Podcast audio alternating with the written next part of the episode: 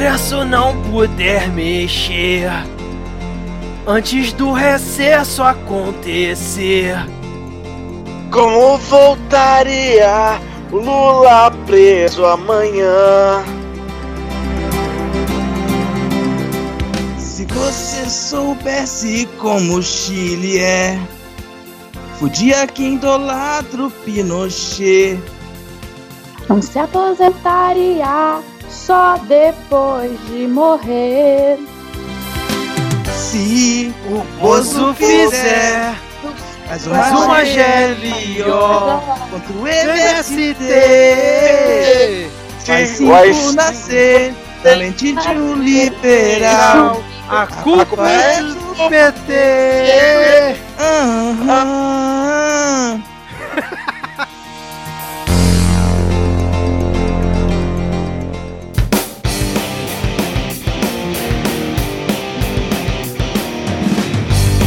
Cidadão e cidadã, tudo bem? Eu sou Vitor Souza e está começando mais um episódio do Midcast Política, o nosso episódio 100% sobre política nacional, com um giro por algumas das principais notícias e causos que ocorreram na última semana. E hoje aqui comigo temos ele, o Buck, o Gibaco Kun, Rodrigo Hipólito. Tudo bem, Rodrigo? Não. Então tava tudo bem até, tava tudo bem até você proibir a alegria no midcast, até você cancelar o primeiro momento de, de júbilo do brasileiro em 2019 e proibir que a gente cantasse o hino do Flamengo na abertura do midcast. Aqui tem denúncia! Mas, cara, eu fiz até uma referência ao anime que você comentou aqui em off pra ver se você ficava mais animado. Nem assim adiantou, né, cara? É um anime triste. Claro que seria uma. Ai, aí, como vocês já escutaram aqui, temos hoje também Diego Esquinelo. Tudo bem, Diego? Salve, salve, bom momento a todos os ouvintes. Eu queria dizer que tá tudo meio estranho. Já faz 48 horas que eu não ganho um título e, e a realidade parece sem cor novamente.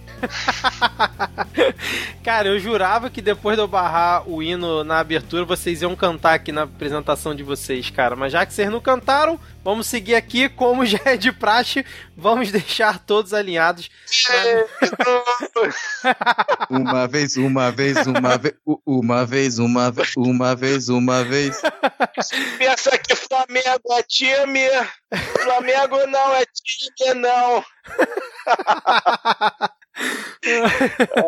O Diego tá animado, além do título Flamengo, que ele pôde ver o Bolsonaro hoje, né, cara? Então ele tá bastante animado aqui pra gravação. Animado por isso não, cara. Tô, tô animado que eu tô vendo minha gatinha se lambendo aqui em cima da minha cama. Isso sim, mas eu, já, eu consegui ir lá mandar o meu recado, né? Perguntar dele, né? Quem, quem mandou matar Marielle lá na- com a faixa bem bonita na frente da igreja que ele tá lá rebanhando gado, mas é isso aí. Que baderneira, hein, cara? Mas vamos lá. Como já é de praxe, vamos deixar todo mundo alinhado na mesma timeline e informar que estamos aqui gravando diretamente do dia 26 de novembro de 2019. Hoje, novamente, vamos ter os nossos blocos já tradicionais, né, desse nosso formato, com a atualização da lista de comunistas, o bloco de polêmicas, piadas e tretas. Depois tem o bloco Pega Fogo Cabaré. O momento Carluxo é uma incógnita. Vamos ter momento Panúzio, talvez. E no final, a parte que todo mundo acha chato. Mas antes, né, Vamos aqui para o nosso momento vira casacas, mandar os nossos alôs, abraços, beijos e tudo mais que os ouvintes pedem.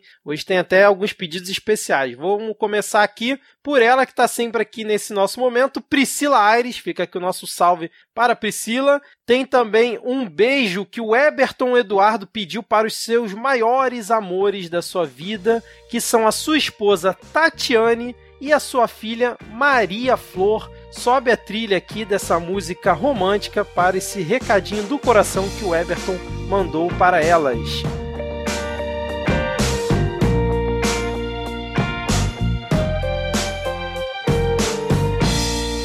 Temos também aqui um salve para a presidenta autoproclamada do Vale, é assim que ela se descreve no Twitter, e ela também mandou um murro, né, desejou um murro nas fuças de todos os FDPs fascistas que estão pedindo o AI-5. Vamos falar sobre isso ao longo do programa. Fica também o nosso salve aqui para o Rafael Thompson, Tem também um abraço para o Caio San do Refogado Podcast. Excelente nome de podcast, em Refogado Podcast. E aqui o nosso já tradicional abraço e salve para o nosso queridíssimo Denis Almeida. Além disso, além do salve, ele fez alguns pedidos aqui, né? Que é perguntar se a gente aprova a promoção dele a correspondente do Midcast em São Paulo, né? Já que agora ele é ex-estagiário. É, Tá aprovado, cara. Não precisava nem perguntar. Minha, se por mim, essa É, agora- promoção ela já tava Mas muito tempo. Mas é o seguinte, é contrato verde e amarelo, viu? Exatamente. Na verdade, pior, né? Porque você não recebe nada por isso e só tem trabalho, né, cara? Mas é o contrato verde e amarelo, não é? Não seja tão maldoso com o governo, cara. Coitados. Bom, e ele também perguntou pra eu comentar sobre a briga de facão na sessão do Frozen 2, cara. É assim, lamentável, né? Mas não foi aqui no Brasil, acho que foi em algum país nórdico, se eu não estou enganado. E assim, isso não apaga todo o brilho que Frozen 2 está tendo aí, liderando as bilheterias ao redor do mundo, em breve aqui no Brasil. Vamos lá. E. Cara, é... uma coisa jamais vai apagar o brilho de nada, muito pelo contrário, a briga de facão só ilumina. Caraca. Só aquele facão brilhoso, né, cara? Que chega, bate o reflexo, né, cara? A montina chega a sair faísca. Briga de facão no escurinho do cinema. Caraca. É, eu nunca achei que a gente ia falar sobre briga de facão no momento vira casaca, mas tudo bem. Claramente, ah, nesse momento, achei que era um programa, eu ia falar, você claramente não conhece o governo. É, Diego, mais quem tem na lista aí, por favor? Temos aqui saudações rubro-negras para o bicampeão da Libertadores, Lucas Plancos. Temos aqui beijinhos para a nossa queridíssima Tabata Bolen. Então vamos fazer beijinhos, assim, ó. Vamos lá? A já tradicionalíssima nossa, também nossa lista Moça de Pindorama pediu uma palavra de esperança e essa palavra é revolução. Eu pensei que você ia dizer uma palavra de esperança. Tudo vai acabar. Mas essa esperança é muito fácil, porque ela é inevitável. A gente está caminhando a passos cada vez mais largos para a extinção da nossa espécie. É, é meio profecia autocompletada, fica meio chato. Um beijo aqui para a nossa ouvinte exclusivamente alagoana, Daniele Santos. Um beijo, Daniele. O pessoal do kit de releituras musicais pediu um salve para a única torcida possível, a torcida mais bonita do Brasil, que é a torcida do Flamengo antifascista, que só passa raiva junto com a gente nesse, nessa diretoria pelega e vendida que o clube possui atualmente. E por fim, um abraço para o Everton César. Maravilha, Diego. Rodrigo, completa aí pra gente, por favor. O primeiro beijo vai aqui pra Lívia, aqui de Vitória, de Terras, Terras Capixabas. Ela pediu um beijo e iniciou aqui uma sessão que é muito importante nesse momento, Vira Casacas, que é a sessão Spunk um fascista. Então a gente tem uma série de pedidos aqui para um tapa ou um murro na nuca do Paulinho. Então o primeiro o, o murro dado na nuca do Paulinho vem da Lívia. O segundo salve vai aqui pro Adriano, pai da Isis, que também vem contribuir com mais um pedala no Paulinho. A gente tem também aqui um salve pro Luft Balloons, perfil Luft Balloons, ele manda uma salva de tapas nos fascistas. Então façam bem hoje, dê um tapa em um fascista. Ele também mandou um beijo especial para todo mundo que faz o Midcast funcionar, ou seja, ninguém. A gente tem um salve, um abraço pro Rodilson Silva, do RS, RSS News, que é um, um, podcast muito bom de notícias sobre a podosfera, super sugiro. É uma espécie de newsletter em podcast, então sugiro que todo mundo assine. O Wesley Malman também pediu um salve aqui pra gente, fica registrado. E o nosso mais que tradicional, Adrian Lemos, fechando o nosso momento Vira Casacas com um abraço coletivo. Então, nesse momento, a gente pode todo mundo se abraçar e chorar junto com o Adrian Lemos. Exatamente. E eu senti falta do André Escobar, cara. Eu espero que eu não tenha esquecido dele na hora de, do, do pessoal. Pelo sim, salve, pelo né? não. Um abraço, um salve pro André Escobar, Exato. Escobar também aqui. Vamos, vamos fechar com mais esse. Exatamente. Bom, então beleza, vamos seguir aqui, né? Falando do PicPay. Se você curte o Midcast, quer nos ajudar a pagar a hospedagem, incentivar aqui o nosso trabalho de produção, você pode colaborar mensalmente com dois reais por mês, cara. Só dois reais por mês lá no PicPay. É só baixar o aplicativo na Apple Store ou na Play Store, procurar por Midcast e assinar o nosso plano, ou então pela URL picpay.me barra Midcast. Essa semana eu vou perguntar para o Rodrigo. Rodrigo, com dois reais por mês, além de ajudar o Midcast, o que mais o ouvinte pode fazer? Vitor, é, é uma promoção, é só hoje. Só hoje, só hoje aqui, você pode, com dois reais, comprar 0,47 dólares. Você pode comprar 47 centavos de dólar por dois reais. Vamos aproveitar esse momento. É hora de comprar dólar. É maravilhoso, cara. Bom, então vamos agora para a atualização da lista de comunistas. Bom, começando aqui a nossa atualização semanal, é Rodrigo e Diego. Eu tenho uma surpresa aqui para vocês, porque o, principalmente o Rodrigo tá querendo acabar com esse belo momento aqui do Midcast, né? Só que nós tivemos uma grata surpresa na semana passada, depois do nosso episódio, porque nós temos uma ouvinte que ela já foi xingada pelo vô então, aqui pela primeira vez, né, dentro do nosso bloco da atualização da lista de comunistas, temos a pessoa indicada essa semana como comunista. Eu tô falando da nossa ouvinte Daniela Amorim. Dani, seja muito bem-vinda aqui ao Midcast e se apresente aí para os nossos nove ouvintes, né? Já que você tá aqui hoje, então, né? Já tem a décima ouvinte aqui. Fala, galera, tudo bem? Muito obrigada pelo convite, muito obrigada mesmo. Eu sou a Dani Amorim, uma das dez ouvintes do Midcast, tudo bom com vocês? E na semana passada eu ouvi que não queriam mais a lista atualizada de comunistas. Eu fiquei muito chocada e eu precisava contar para vocês do dia que eu fui xingada pelo vô. Eu não sei se vocês sabem, mas eu sou jornalista, já fui estagiária da revista Época. E bem na época que estava acontecendo o fechamento de uma exposição em Porto Alegre, eu participei de uma reportagem. Participei assim, eu só fiz uma ligação para uma das milhares de fontes.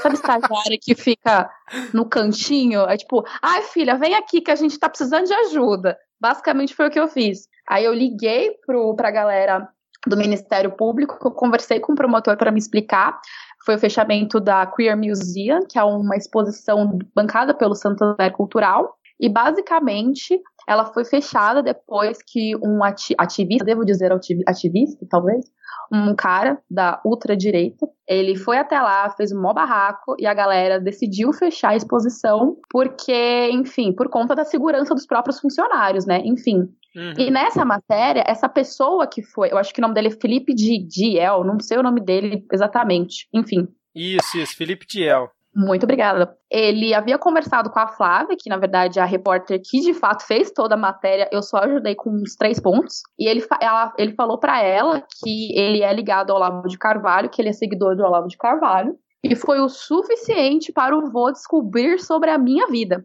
O que aconteceu? Foi o suficiente. Eu tenho quase certeza que esse homem deve ter aquele Google Alert, sabe o nome dele? Olavo de Carvalho. Uhum. Eu tenho certeza. Porque é impressionante. Não sei como que ele me achou. Mas enfim, na sexta-feira foi publicada a matéria, lá em setembro de 2017. Meu Twitter inundou de gente de me, me xingando de comedora de criancinha, Nossa. pedófila. Pior, por que, que eu estava defendendo pessoas que queriam mal das crianças? Eu super sei entender. Aí, depois de duas semanas, a Flávia fez uma outra matéria com o Olavo de Carvalho, fez um perfil dele, e ela olhou para mim e falou o seguinte: Dani, eu vou falar com teu amigo. Eu falei: Meu amigo? O que aconteceu? Aí eu vi o print do post que ele fez. E a estagiária, que só fez três pontinhos de uma matéria, enfim, ajudou de certa forma, foi parar no Facebook do Olavo de Carvalho, galera. Essa é a minha história e eu conto para todo mundo que vira meu, meu amigo, né? Porque assim, ser jornalista e mulher, eu acho que assim, é o auge da minha carreira. Eu sinto muito que tenha acontecido tão rápido, mas eu acho que daqui eu não posso mais. mas enfim. É, é, maravilhoso, né? Você conseguir ser xingada nominalmente pelo vô, porque geralmente ele usa uns apelidos, né? Ele usa umas coisas para poder atingir a pessoa, mas dessa vez ele escreveu o seu nome da Flávia, né? Que são vocês que assinam a reportagem na época, né? Vai ter o link na descrição. E é maravilhoso. Mas assim, o pessoal chegou a te ameaçar, esse tipo de coisa? Então, ameaça não, só foram uns xingamentos no Twitter, né? E eu assim, gente, o que que tá acontecendo? Nunca fiz isso na minha vida, hum. sabe? E eu tava um pouco desacostumada, quer dizer, eu nunca tinha passado por uma situação de linchamento virtual. E assim, foi muito estressante no começo, eu fiquei um pouco com medo, não sabia se eu falava para a diretoria da época, só que assim, eu pensei comigo, isso acontece com todo mundo que trabalha lá, então eu acho que eu só entrei no clubinho Uhum. Então É. foi isso, segui a minha vida e tá tudo certo. Assim, na época, eu queria muito ter publicado, sabe aquele acontecimento do Facebook que fui xingada pelo Lavo de Carvalho? pois é. Não deixaram, não deixaram, me barraram. Falei assim: ah, como eu vou fazer uma matéria com ele depois? Vai que ele descobre, tudo bem. Eu só sei que eu vou ainda imprimir esse lindo print e colocar no meu quarto, porque, sério, do lado do meu diploma. Valeu Cara, é a prova de que você tá do lado certo da história. Você tem que emoldurar isso, olha, a prova de que eu estava do lado certo da história. Exato. Aí, sem dúvida, sem dúvida. E eu vou ser bem sincera, eu bem que falei pros parentes reaça, eu fui xingado pelo Lavo de Carvalho. Eita, que beleza. Mandou, mandou o print no grupo da família, né, cara? Ai, eu mandei, eu mandei mesmo, assim, falei pra todo mundo, falei, ó, galera, ó, galera que você tá aí, ó, super enchendo o saco, fica me xingando no Facebook. Vocês têm certeza que vocês querem seguir nesse caminho aí? Eu acho que não vai dar certo. Mas, enfim, essa é a minha história, galera. E é isso, eu tô aqui, estou aqui querendo reviver a lista de comunistas, pois eu acho ela excelente. Olha não aí. sei quem vai ser na próxima semana, mas aqui, ó, tô aqui no meu testemunho pra dar continuidade. E aí, Rodrigo, gostou dessa, cara? Essa aí foi, Cara, foi uma boa, hein? Gostei, eu super valorizo o esforço, assim. Acho que a gente tem que repensar essa lista de comunistas, porque para ela ser mantida, a gente teve que voltar a uma ofensa de 2017. que aparentemente a gente não tem alguma coisa de 2019 mais que possa colocar alguém na lista de comunistas. Então você está na lista de comunistas desde 2017. E foi um Exato. ótimo esforço você ter ser voltado a essa época. Eu fiz, eu fiz porque eu tenho amor a essa editoria, sabe? Então eu fiz um esforço, eu falei que era old, eu falei que eu só fiz uma ligação na pauta só pra manter. Então eu acho que você deveria olhar do outro lado, né? Que é o lado do esforço, daqui da minha bondade de contar essa historinha pra vocês. Exato, Mas exato. sabe o que, o que eu mais gostei? É porque você é uma ouvinte ideal. Você ouviu o desafio e falou: olha só, eu vou pegar pra mim, entendeu? Eu vou matar no peito, eu vou adiante, eu vou resolver isso. Exatamente. Vou resolver e não vou xingar depois. Exato. Exatamente. Eu ouvi você falando, eu ouvi o Vitor pedindo. Alguém tem alguma sugestão? Eu falei, pera, tá falando comigo. Não, não, não, não. Eu preciso resolver isso. Não, Eu peguei eu tô- pra mim o desafio. Agora, o, o que mais nessa Fala. história é, num veículo de comunicação do tamanho da época, colocar o nome de uma simples estagiária na matéria. Eu achei louvável aqui essa Então, ele- iniciativa. Sim, sim, eles sempre colocam. E a Flávia, como que ela assinou o meu nome? Como eu fiz uma coisa muito pequenininha, ela colocou com. Na reportagem impressa, tava no, tava no rodapé. Mas como subiu no site o mesmo lugar do crédito, eu tava em cima. Junto com ela, Hum. sendo estagiária. Mas eu já fiz reportagem de capa da época, junto com uma outra chefe. Já fiz outras matérias sozinha. A única coisa é que eu não podia escrever nada sozinha, né? Porque eu era estagiária. Mas eu sempre assinei tudo que eu escrevi. Maravilha, maravilha. E o, o- o Rodrigo, o Denis, ele pediu que né, ocorra o fim da lista de comunistas, que não está ocorrendo, Denis, mas ele sugeriu a criação do momento cardamomo. O que, que você acha dessa ideia, cara? Cara, considerando que a gente tá- já tá, vai, vai beirar o AI-5 daqui a pouco, né? E a gente já tá com censura quase instituída. Então acho que ter um momento cardamômico que a gente possa passar receitas de, de comidinhas aqui pode fa- fazer muito sentido no Brasil 2020. Maravilha. Eu tenho um outro nome aqui, eu não sei se vocês vão concordar, além da Dani que está aqui com a gente, é da Vortex Media, né? Que foi um, como é que eu vou dizer, um site, um conglomerado aí de mídia que surgiu recentemente, inclusive de ex-companheiros aí da Dani, e que Sim, eu sim. comentei aqui recentemente, né? Que falei, pô, só falta os bolsominions quererem chamar a Vortex, né, de comunista ou de algo desse tipo, né? Porque eles, eles tiveram um furo de reportagem recentemente que a gente comentou aqui. E aí o que, que aconteceu? O nosso querido Borsalino, num evento que ele participou, ele comparou a Vortex Media com o Brasil 247, cara, por conta da reportagem né, que eles lançaram de que ele faria a troca de vários ministros no governo, ele desmentiu e tudo mais. E aí, é um bom motivo para a Vortex entrar aqui na lista de comunistas ou tá pouco ainda? É, eu acho que é, é bom por, por conta da ironia, porque quem faz a Vortex, quem é o dono da Vortex, vocês conhecem o Diego Skosteg? Sim, Ele era, ele era editor da época, aí ele, e ele saiu para criar tipo uma startup de jornalismo, sabe? Aí tem várias pessoas da época que também foram saídas por motivos de crise. Hum. e fizeram a Vortex. Então eu acho que é irônico porque o Diego Skosteg claramente não é uma pessoa de esquerda. Exato. que foi com base nisso que eu falei naquela outra vez aqui, né? Mas eu quero a opinião do Diego e do Rodrigo, que sempre estão rejeitando nomes aqui. Cara, eu tô, vi aqui uma matéria sobre a criação da Vortex Media e tem uma foto desse senhor. Cara, ele parece um bebê de pintura renascentista. A foto Gente, eu não vou falar nada que era meu chefe. mandei aí no chat. ó. Deixa eu ver aqui, cara. Parece mesmo, cara. Assim, cara do lado. Mona Lisa, é você? Caraca, cara. Mas e aí, ô Rodrigo? O que você acha?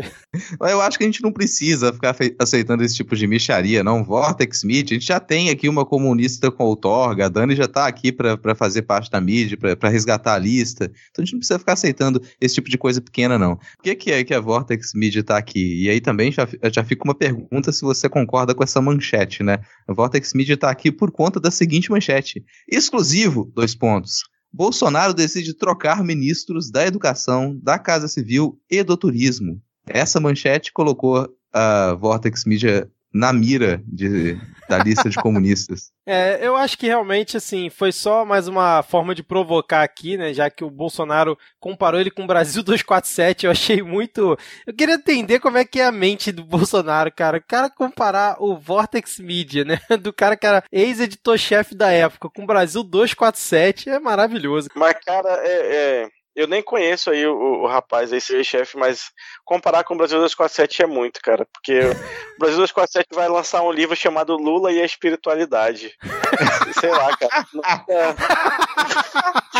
Não sei, cara. Eu tô, eu tô impactado com essa informação até agora. Então, Gente, desculpa. Eu peço desculpas aí, preventivos ao pessoal do Vortex Media. Ah, só o Brasil 247 pra me fazer rir essa hora da noite. gente, eu Ah, amei mentira, isso não é possível, cara. Isso é Prefácio fake news da fake news, não é possível. É prefácio da Marcia Sensitiva, total. Ai, caralho, Lula. Ai, desculpa, ouvinte. Lula, o próprio Lula escreveu o prefácio do livro. Meu Deus do céu, eu acabei de. Ah, deixa eu botar aqui o link pra vocês. Meu Deus, tem o livro já pronto. Ah, Meu Deus do céu, cara. e o prefácio escrito por Lula para o livro Lula e a Espiritualidade. Ai, isso existe mesmo, cara.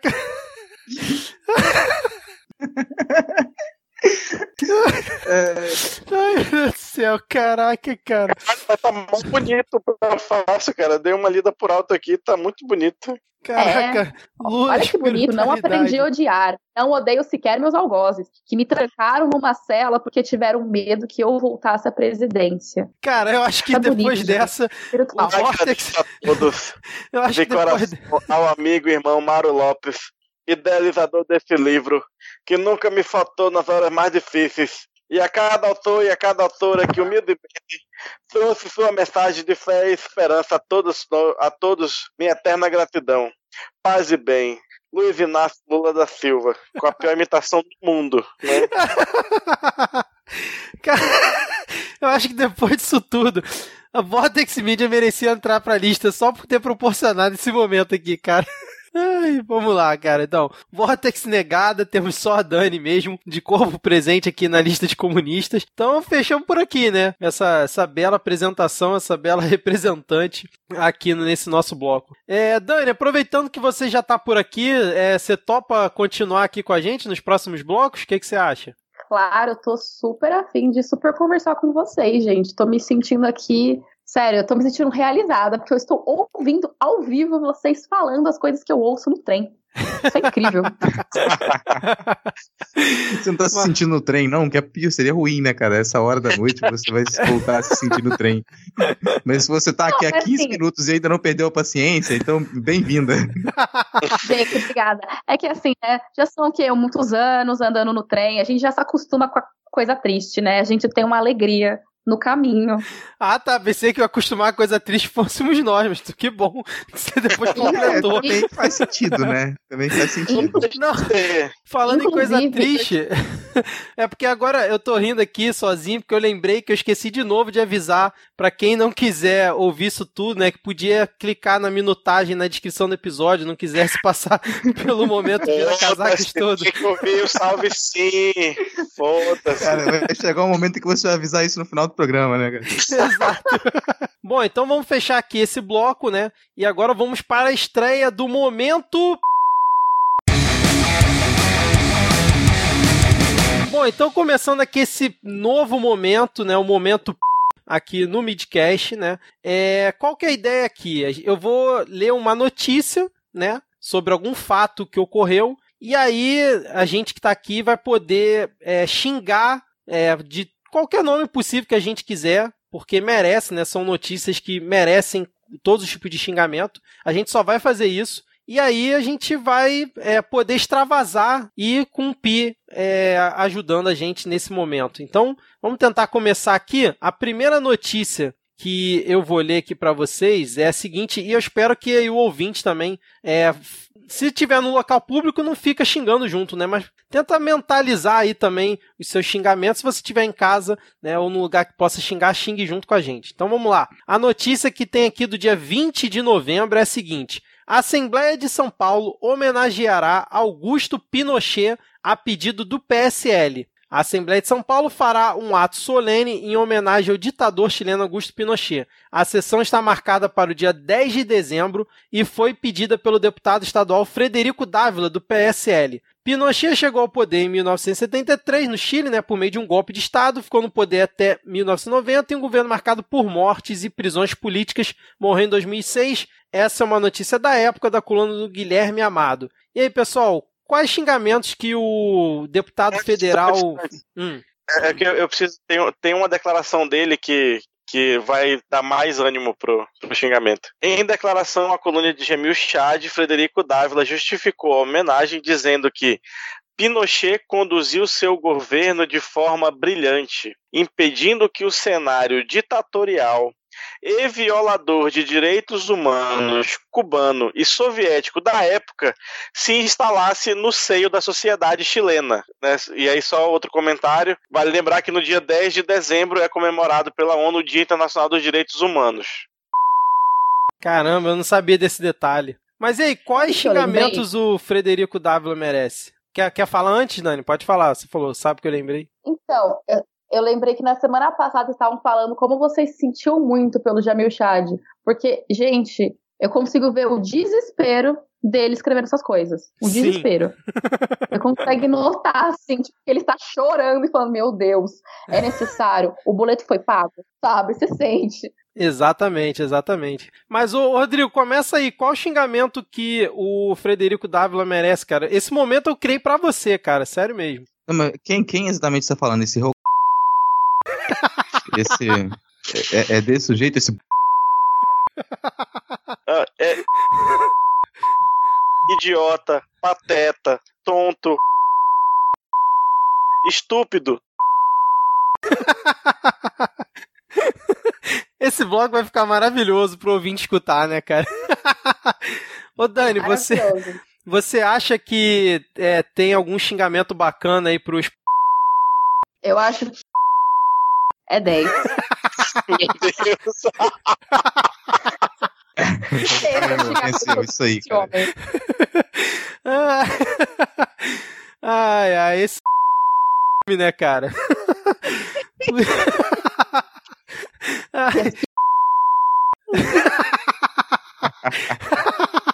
Isso é um tremendo né, cara? O cara quer pedir homenagem ao Pinochet, né? É um desgraçado mesmo, né, cara? Não, ele, ele acha que o, que o Pinochet ia defender ele, cara. Ele acha que o Pinochet ia ser É. amiguinho dele. É Meu amigo, o verdade. Pinochet ia enfiar um Sabe? Você achando que o Pinochet ia, Pinochet ia ser seu coleguinha, que ele ia te proteger. Exatamente, cara. Essa galera, ela, ela- eles têm um fascínio, né, por ditador, achando que o ditador vai ser bonzinho com eles. Inacreditável, né, cara? Impressionante. Ah, bicho, procura uma dominatrix, sabe? Tipo, te- existem diversas, diversas maneiras de você sentir prazer sem você ferrar com a vida dos outros, sacou, bicho? Se você, se você gosta de masoquismo, tem, tem formas de masoquismo muito mais saudáveis do que nacionalismo.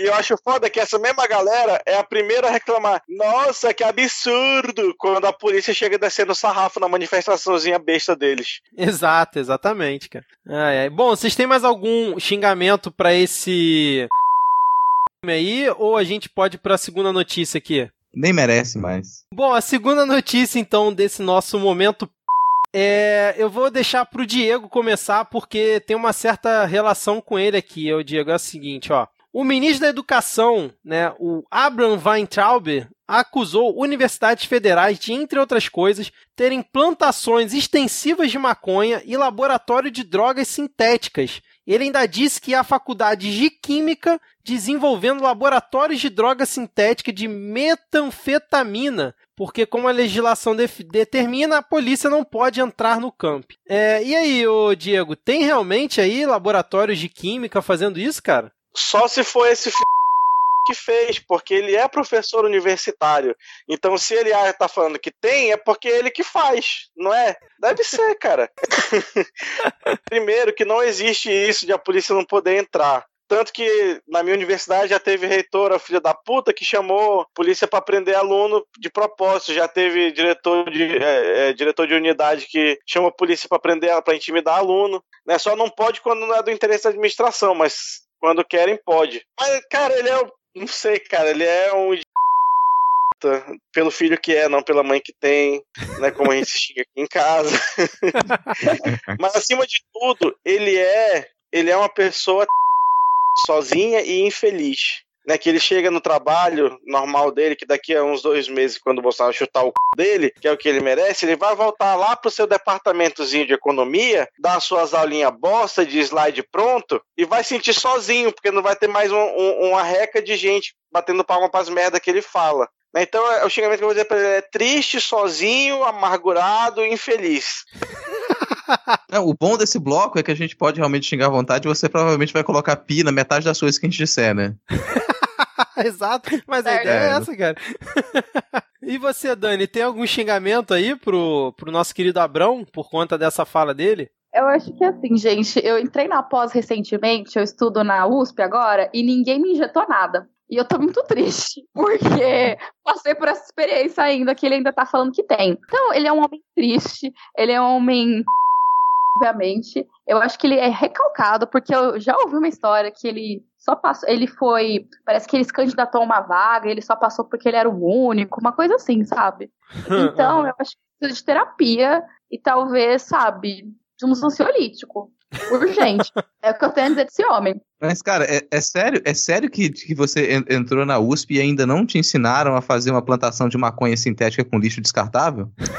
Ainda não. Eu, Lixo Fábio, eu estudo. Exatamente, eu estudo na ECA, galera. Na ECA. Comunicação e artes. Então, isso ainda não aconteceu. Tô um pouco. eu Não sei, eu acho que eu não fiz o requisito. Não sei, não aconteceu ainda comigo. Não vi Sabe colegas inventando. É porque você está usando roupas. Se você tivesse. Porque você sabe, esse ambiente de universidade, a pessoa tem que ficar pelada. Então, você, Exatamente, você é chegar na coisa, época, né? de repente, A balbúrdia. Exatamente, galera. A balbúrdia ainda não participei. Eu tô esperando, inclusive, porque ele já fez uma campanha tão grande que eu falei, ué, eu vou. Eu não, quero, eu não tô indo pra estudar, tô indo pra ficar drogada uma vez por semana. Não rolou ainda.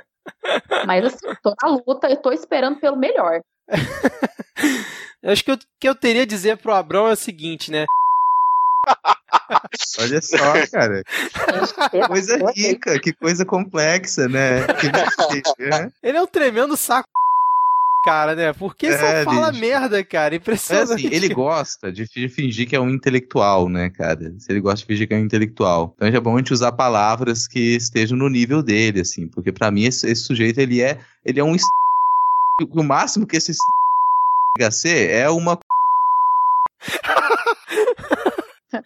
Ai, gente, mas cara. assim, infelizmente, esse discurso faz sentido, porque faz sentido pra ele, né? Porque é mais uma vez ele colocando umas questões ideológicas que competem a ele no meio de uma polêmica. Então, assim, o Vélez, ele era um péssimo ministro, de- de- devo dizer. Foi jantado pela Taputa Amaral. Mas ele não falava essas coisas. Mas o Ventraba, ele fala e ele afirma, eu acho que é disso que o Bolsonaro quer, né? Ele quer, ele quer plateia e quer gente inflando o discurso dele. Então, infelizmente, toda vez que ele falar uma coisa desse tipo, vai ter palco, porque, obviamente, é uma coisa que o ministro não deve falar. Enfim, é deprimente. Eu estou um pouco deprimida agora, gente. Sabe o que mais me dá nervoso dele? É aquela voz, é aquele jeito que ele fica falando assim. Eu não tenho paciência nenhuma pra aquela voz, que a voz dele parece que ele joga o queixo mais pra frente e você não consegue acompanhar direito o que, que ele tá falando. E me dá, me dá um nervoso, cara, sabe? Me dá vontade de afundar o queixo dele pro lugar certo pra ver se, se, se ele fala de um jeito mais compreensível. Aquela postura arrogante, aquela empáfia, e, e- e não consegue organizar as ideias de modo nítido, é uma- de modo nítido. É uma eterna performance pra tentar escapar das respostas. Aquele ali merece, junto com o Paulinho, merece também lá um- uns pedalos na cabeça. Ai, ai, maravilhoso. Bom, só fazendo um adendo aqui, né, que aquele evento que a gente comentou, né, do, da homenagem ao Pinochet foi cancelada, né, pelo presidente da Assembleia Legislativa de São Paulo. É, bom, é isso então, fechamos aqui o nosso momento Será que os ouvintes gostaram? Ô, ô, Dani, você como ouvinte, participante aqui, você gostou desse momento poder descarregar aí, falar sem, sem filtro? Eu adorei, foi incrível. E o mais especial, só eu e vocês, no caso, sabem o que foi dito aqui. Então eu tô me sentindo exclusiva. E a Rabin, beijo, Rabin. Beijo, Bim! Beijo, Bim! Bora! Beijo, Vortex! Bora! E, só para avisar, eu vou colocar aqui na- no link aqui embaixo a nota da Sociedade Brasileira de Química sobre as declarações de ministro, só para não ficar 100% piada esse momento e falar um pouquinho sério. Tá bom? Obrigado. Boa, Diego, boa. Bom, então fechamos por aqui. Espero que os ouvintes tenham curtido esse nosso novo momento aqui. Vamos agora para o bloco de polêmicas, piadas e tretas.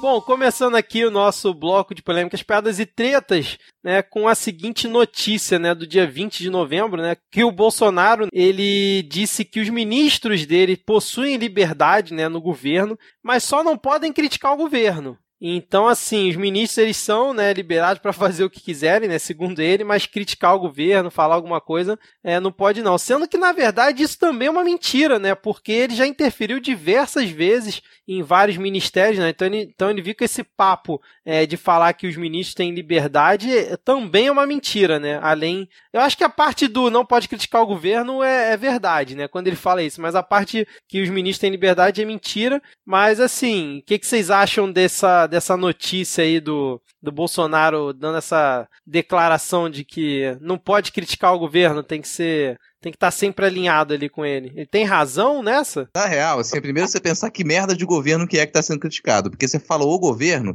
tem- eh, faz parecer que existe uma centralidade na coisa. E a ilusão desse sujeito, dessa criatura, sabe, essa criatura nociva que é, que, que é o Bolsonaro, a ilusão da cabeça dele é que governo é uma coisa só, centralizada. Então não é que não pode criticar o governo, não pode criticá-lo. Ele não aceita ser criticado. Tem alguns meses atrás, tinha uma. Quando começaram a perguntar, ele ainda conversava com jornalista na época, né? Hoje em dia não conversa mais. Então, quando perguntaram algumas coisas para ele, ele, ele deu um piti dos muito pitis que, que o Chile Quento dá.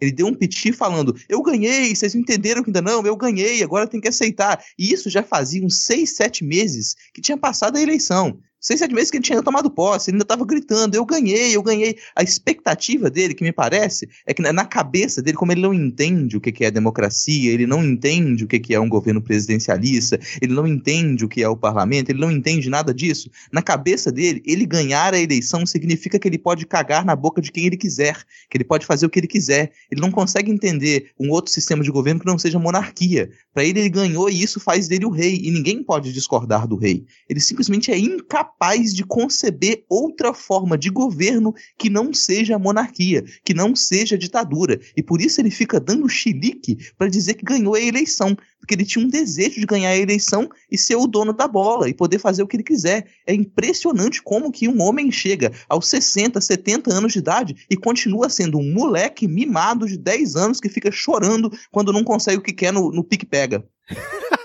Se eu soubesse, tinha colocado essa notícia no momento. Cara, porque. Caraca, pistolou geral agora. Não sei nem mais o que, que eu falo. Dani, É, Diego. é porque eu tava prestes a acender um cigarro, aí tipo, todo mundo ficou calado, eu pensei, eu vou falar, eu não acendi meu cigarro, aí saiu isso. É, e, Mas e é- acalmar na Mas assim, rapidinho, é, eu, eu acho que o grande pilar desse crescimento da, da, da, da alt-right, da nova direita, chame do que quiser, aí, né, da, da direita de sapatênis, no mundo inteiro, é a autoestima do, do homem branco, ou a fragilidade dessa. É porque é, é um cara que viu aí o seu. Vamos falar do, do eleitor clássico, aquele né, que tem a cara dele lá, bolachuda no, no Facebook, com um boné e um óculos escuro e um B17 assim embaixo. Esse, esse cara viu pessoas que ele não queria que existisse ganhar assim, 10 centavos de direito. Ele se fudeu, por quê? Porque ele é pobre, ele é proletariado, entendeu? Ele é trabalhador, então, obviamente, ele se fudeu em qualquer lugar que ele more. E aí ele tá puto, e aí ele acha que ter esses arroubos de, de valentia, de eu sou fodão, de, de gritar e bater nos outros e xingar, ele acha que isso restaura a masculinidade dele. Então, o grande pilar dessa galera é essa masculinidade assim que tem toda a força de um, um, um, um floco de neve, tem toda a resiliência de um cristal muito fino. Então, é, é, essa galera toda fica nesse, é, nesse mundo doido que eles se fecham na cabeça deles, achando que eles são poderosos, que eles são fortes, quando é tudo o que o Rodrigo falou, um bando de menino mimado, escroto, que devia fazer terapia. Exatamente. E eu acho também importante ressaltar sobre também a questão do próprio partido, né? Porque o Bolsonaro saiu do PSL porque as pessoas não concordavam com ele. Ele saiu com, com os seus minions, com seus 30 minions, quer dizer, ainda não saiu, né? Tá pensando em sair com esses 30 minions, não sabe como ainda, por motivos de fundo partidário, até a perda do, do mandato, mas ele é um homem que ele não está acostumado com a divergência de opinião. As pessoas, enfim, a galera meio que já sentia isso quando ele é, era candidato à República e tudo mais, mas isso está cada vez pior. E outra, não é só ele não. A Carla, Carla Zambelli, ela deu uma entrevista pro pro canal My News, acho, que ela fala, perguntam para ela, mas para você não é um problema que o Eduardo Bolsonaro seja o, enfim, seja o líder? Ele, não, para mim, o, o, ela fala com essas palavras, o Eduardo Bolsonaro é tipo o filho do rei. Ela fala assim, sabe? Ela já tem na cabeça que pelo fato do Bolsonaro ser o Bolsonaro ser o presidente, ele tem a chancela para fazer tudo isso. Mas vamos voltar para um ponto que nós não estamos na monarquia, graças a Deus, inclusive, né? Exatamente. Mas assim, é, isso que a gente falou faz um link, né, justamente com a questão do novo partido do, do Biruliro. Que assim, é, ele está querendo criar o partido, né, o Aliança pelo Brasil, utilizando meios digitais, né. Hoje o TSE analisou um pedido, né, feito pelo deputado Jerônimo Gorgen do Progressistas, né, porque parece que ele está tentando fazer a criação de um partido político, ele e o grupo dele, e ele quer que sejam feita a, seja feita a validade através de assinaturas eletrônicas, né, quando a pessoa tem lá o seu certificado digital e tal. Só que o Bolsonaro, né, ele quer que essa forma digital de recolhimento das assinaturas seja feita por biometria. Então a pessoa vai ser parada lá no meio da rua, vai ter um sistema lá, ela vai botar lá digital, já vai reconhecer, vai lá ter os dados dela, e aí depois eles vão levar isso pro TSE e cruzar com a base de dados do TSE para validar que realmente aquela pessoa existe tal. E se liberasse dessa forma, eles, a estimativa deles é que eles conseguem as 500 mil assinaturas em até um mês e meio. Só que no na sessão de hoje, o, um dos ministros pediu vista para o pedido do Jerônimo, que não tem nada a ver com a biometria, com a assinatura eletrônica, que mesmo se for aprovada vai dar um trabalho desgraçado, porque não é todo mundo que tem certificado digital e é caro tirar isso, né, assim, para o cidadão comum. Então, esse esse ponto está parado, por enquanto segue o trâmite tradicional, né, para a criação do novo partido. Eu queria comentar com vocês o seguinte, né? Ele tá forçando a barra, né, para ser de forma digital, mas quando vai falar da urna eletrônica, Aí não pode, né? Porque tem que ter a porra do voto impresso. Inclusive, ele falou que o voto impresso é, lá na. O voto tinha que ser impresso na Bolívia, quando já é o voto manual, né? Enfim. Então, como é que vocês veem isso? Tipo, ele quer é, vamos dizer assim, a tecnologia para favorecer ele e sei lá como ele conseguir as 500 mil assinaturas, mas na hora do voto, que é tudo eletrônico já, digital, ele quer que tenha voto impresso e demore que é o voto manual. E vocês acham que o TSE vai é, ceder a isso? Porque, bem ou mal, é o presidente criando um novo partido, né? É, cara, aquela velha história dos fins justificam os meios, nesse caso, o fim do mundo. Caraca. Eu, sinceramente, eu prefiro que o TSE seja um pouco são nessa, nessa questão, claramente. E o Biroliro claramente querendo que as regras do jogo mudem em favor a ele. Então, é isso que eu tenho a dizer. É, eu, eu acho que a questão da assinatura digital deve passar, porque mas assim, não vai ter efetividade nenhuma, porque realmente, como o Vitor falou, é um negócio caro e complicado, né? E você não cria um partido político com coisas caras e complicadas, a menos que você já seja rico ou é partido novo, tudo bem.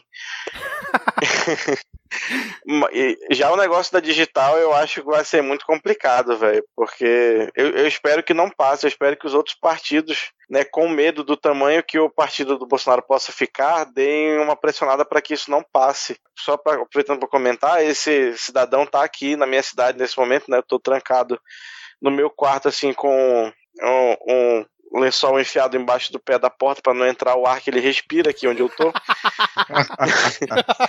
e aí ele tá nesse momento agora, deve, eu não sei se ele ainda tá, mas ele estava assistindo um culto na, na, no centro de convenção da Assembleia de Deus aqui, que é comandado pelo excelentíssimo senhor deputado Silas Câmara que é o líder da bancada evangélica na Câmara, que, se você não sabe, é um criminoso condenado por estelionato e falsidade ideológica.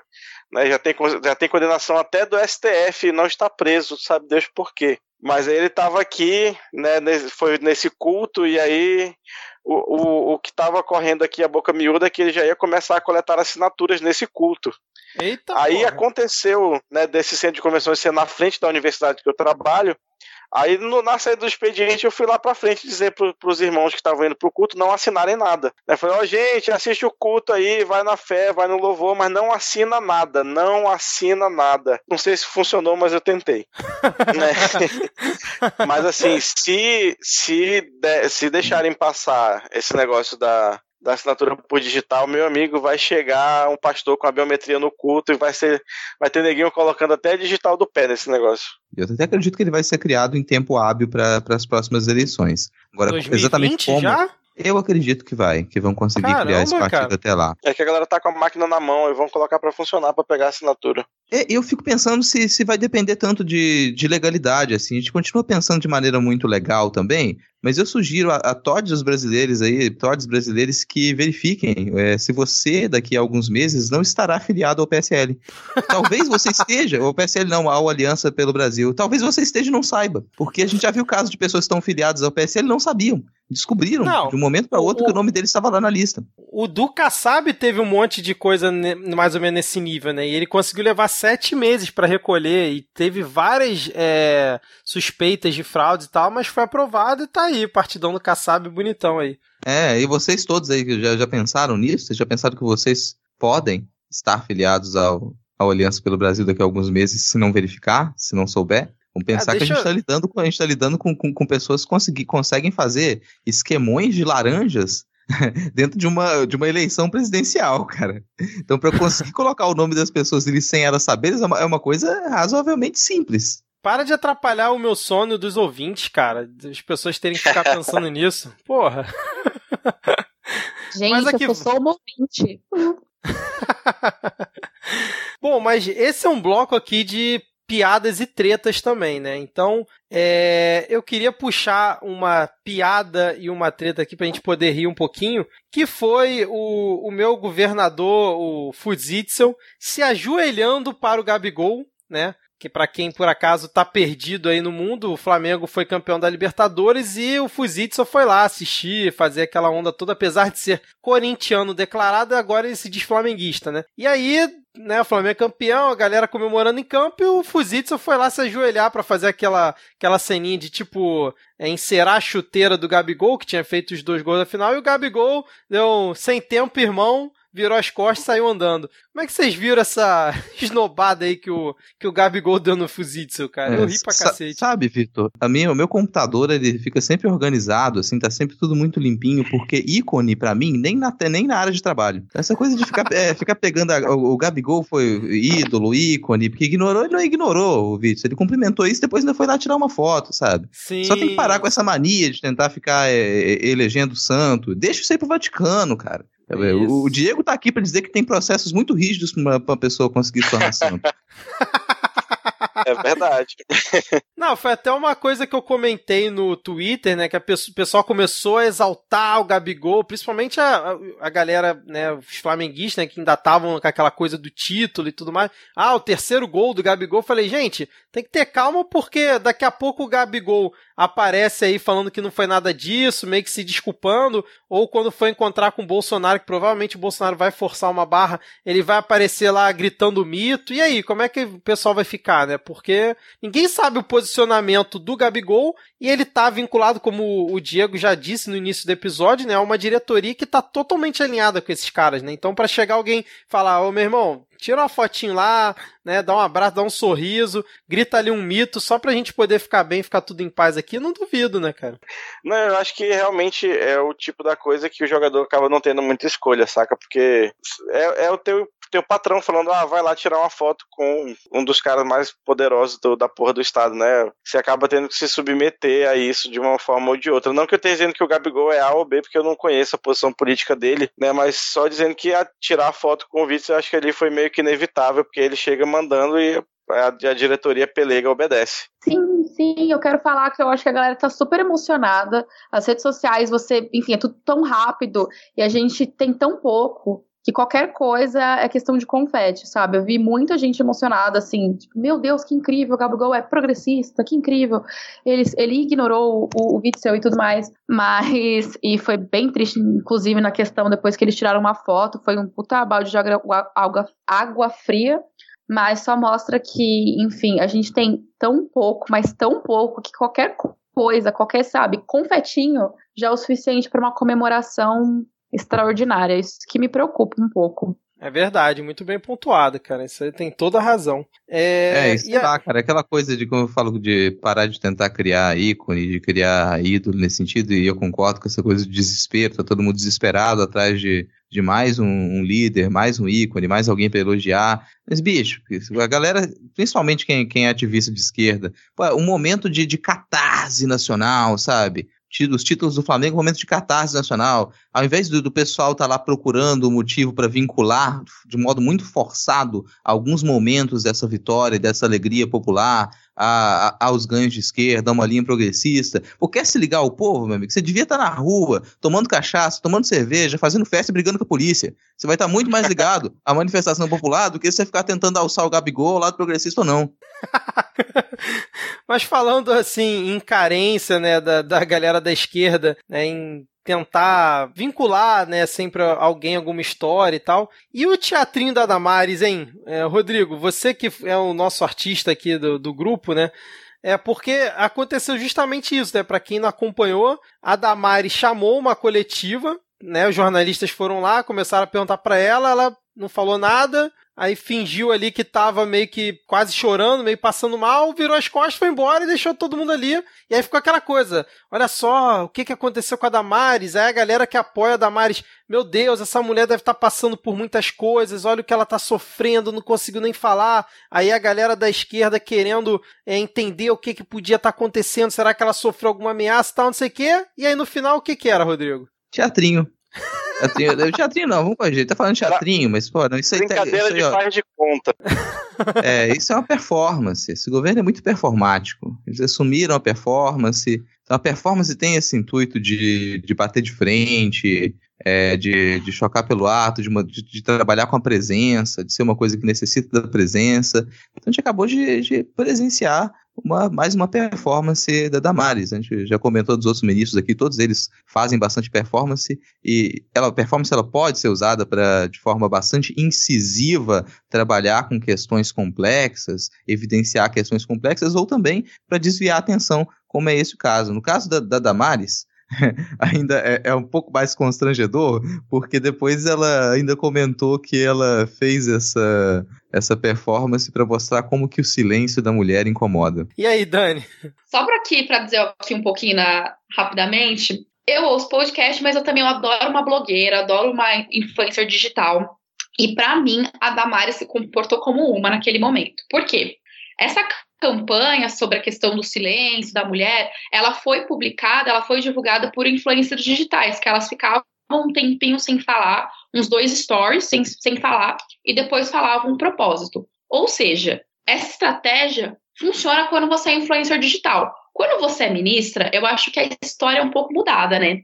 Porque, enfim, essa mulher, ela, por mais que ela tenha feito com a melhor das intenções, quer dizer, eu acho, a, a ação não foi destacada, foi a reação pífia dela, o teatro, o Wolf Maia que ela fez na frente das pessoas, sabe? E eu sinto um pouco de, de dó dos jornalistas que se propuseram a ir três horas no Planalto para essa coletiva fake, para ela atrasar meia hora e ainda fazer isso. Então, o que, que adianta você fazer esse teatro, falar sobre o silêncio, se você não investe em, né, em combates contra a violência da mulher, se você não atira essa mulher da ponta? Eu tô, tipo, cansada. Todo dia de manhã eu escuto o Bom Dia São Paulo, Bom Dia São Paulo e Bom Dia Brasil, e pontualmente eles têm um quadro falando sobre feminicídio.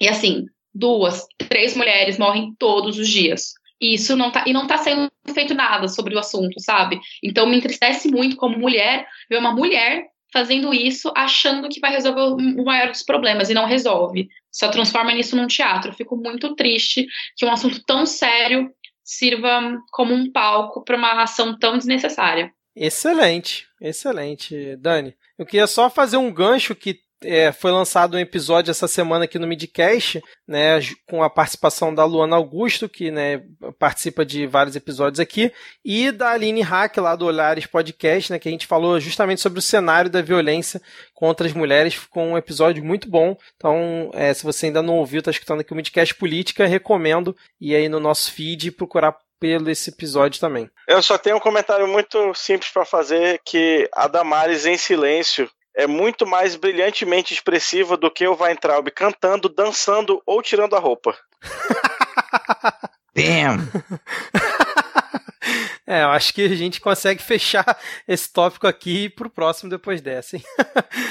Diego, já que você tá com a palavra aí, podemos cancelar já o Diego Hipólito? Eu não tenho lugar de fala nesse, nesse tópico, desculpa, querido. a gente tem dois lugares de fala aqui, bicho.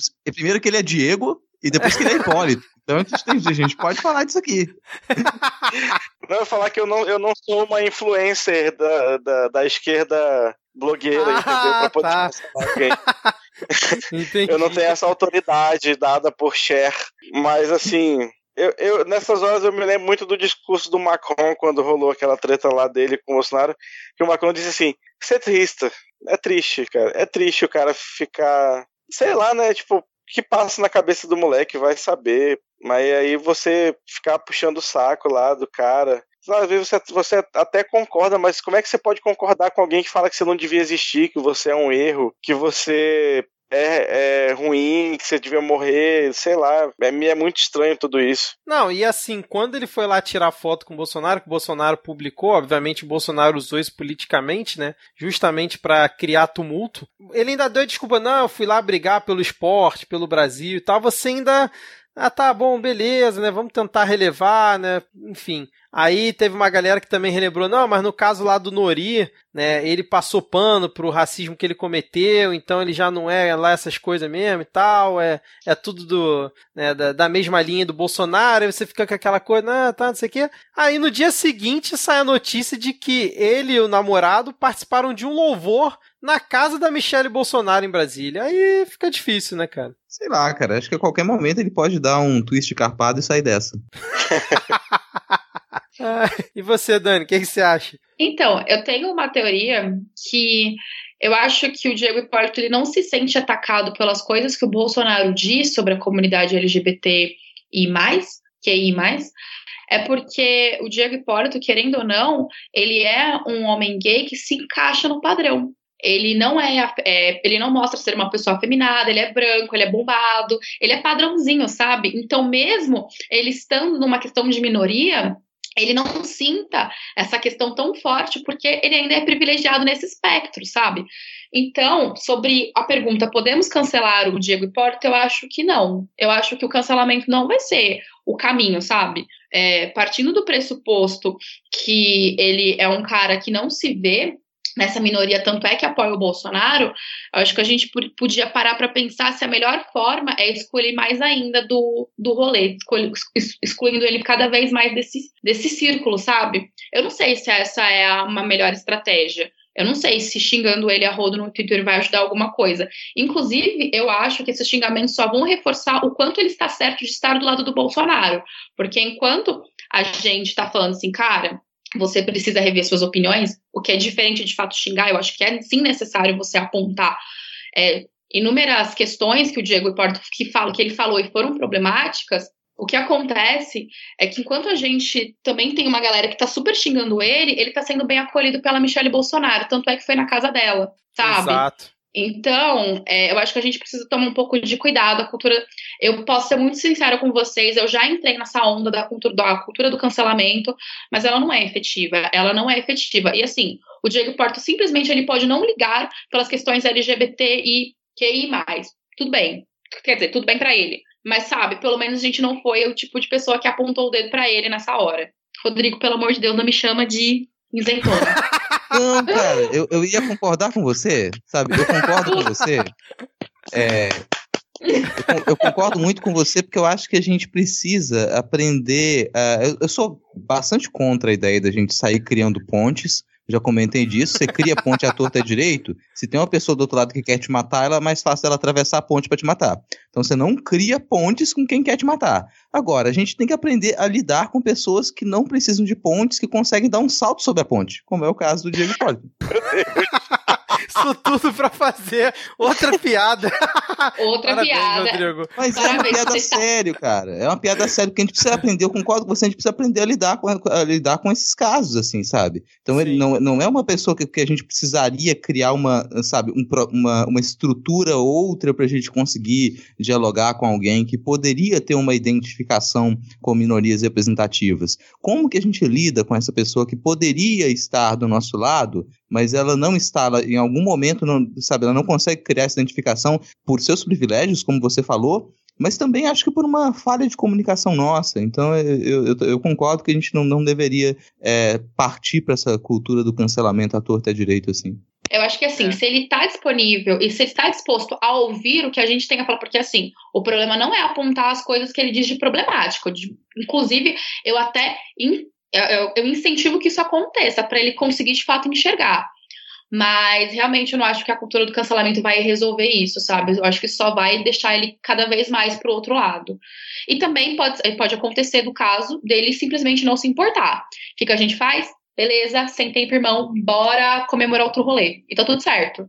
Eu prefiro Exatamente. não gastar energia com cancelamento. Eu tô com vocês nessa também. Eu só achei, é, como é que eu vou dizer assim, icônico a situação que foi o seguinte, né? Quando ele se assumiu gay, naquela reportagem maravilhosa que, que o UOL fez, que o UOL fez é, um especial, né, com várias pessoas e tal, e o Diego Hipólito tava, era uma dessas pessoas, é, a galera que agora tava defendendo ele do ataque do, do pessoal mais de esquerda, né, cancelando o, Rodri o Diego Hipólito, ia falar Rodrigo Hipólito, o Diego Hipólito, é, foi justamente a galera que fez piada quando ele se assumiu, falando: olha só, mas ninguém sabia que ele era e tal. Fizeram meme, fizeram várias piadinhas, eu recebi várias pelo WhatsApp, e foram justamente essa galera que aproveitou esse momento para é, acolher e defender ele. Então eu achei bastante curiosa essa, essa situação, né, cara? Que vai bem de encontro com o que vocês falaram. É, acho que pra gente fechar aqui esse bloco, é, duas notícias assim rapidinhas,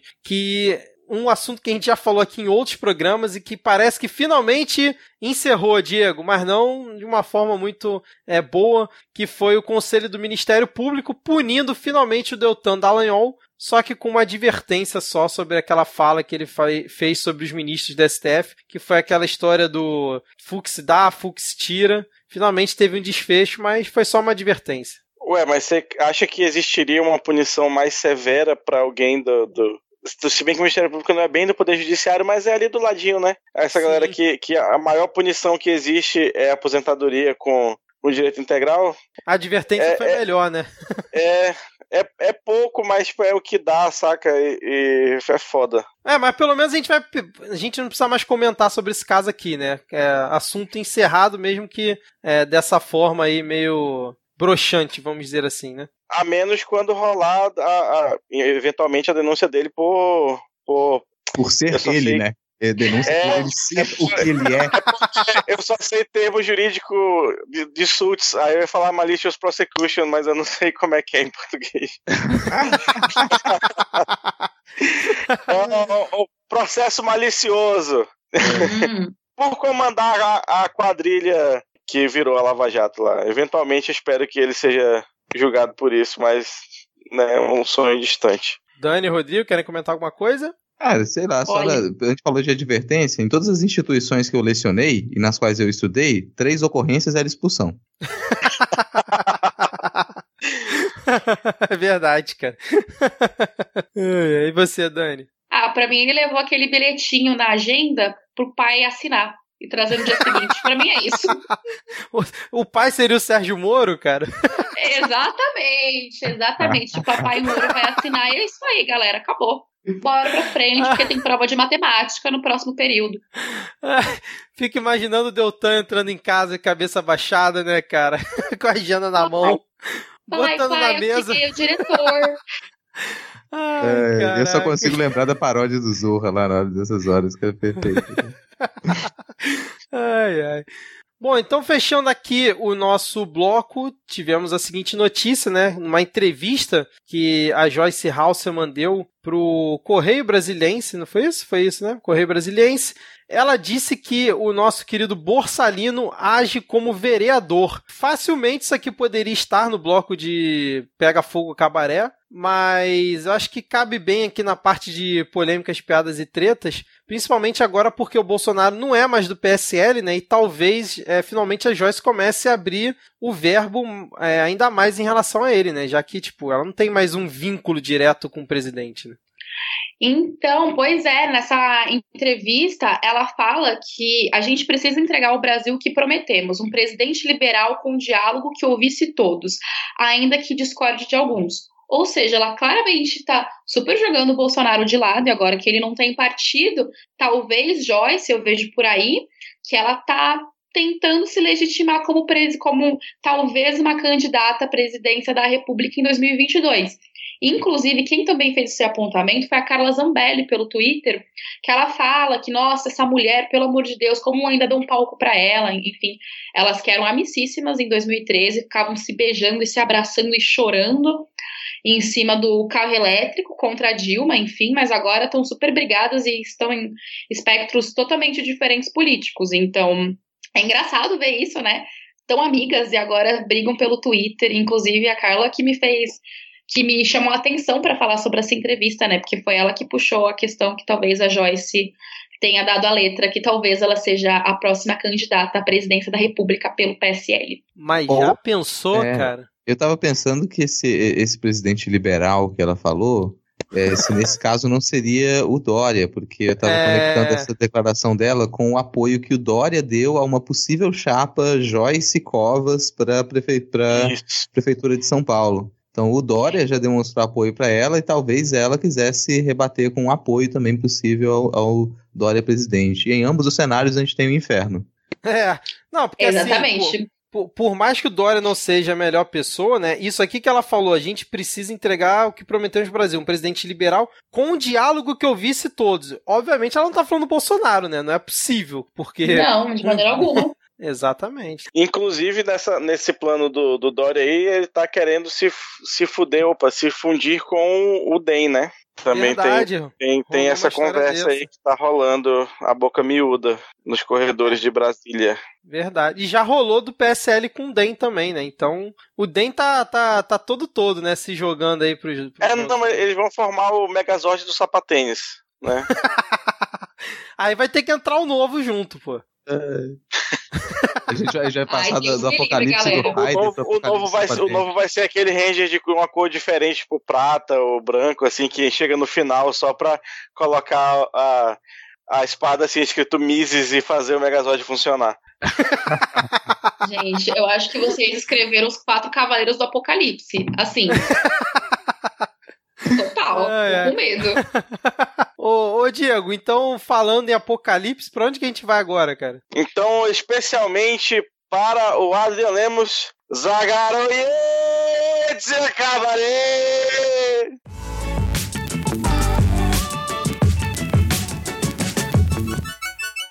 Então, vamos aqui, é, Zagoraetsin o Cabaré, continuando a novela da Casa 58, que talvez possa envolver alguns vizinhos, além dos vizinhos já envolvidos. Né? Agora a polícia está trabalhando aí com a tese de que o nosso menino Carluxo talvez tenha possivelmente tido alguma espécie de algum envolvimento no assassinato da vereadora Marielle Franco e do motorista Anderson Silva ou Santos, não lembro agora. Anderson, pronto. E aí? Então, para, para, para, para, para. Por conta disso, momento Carluxo também.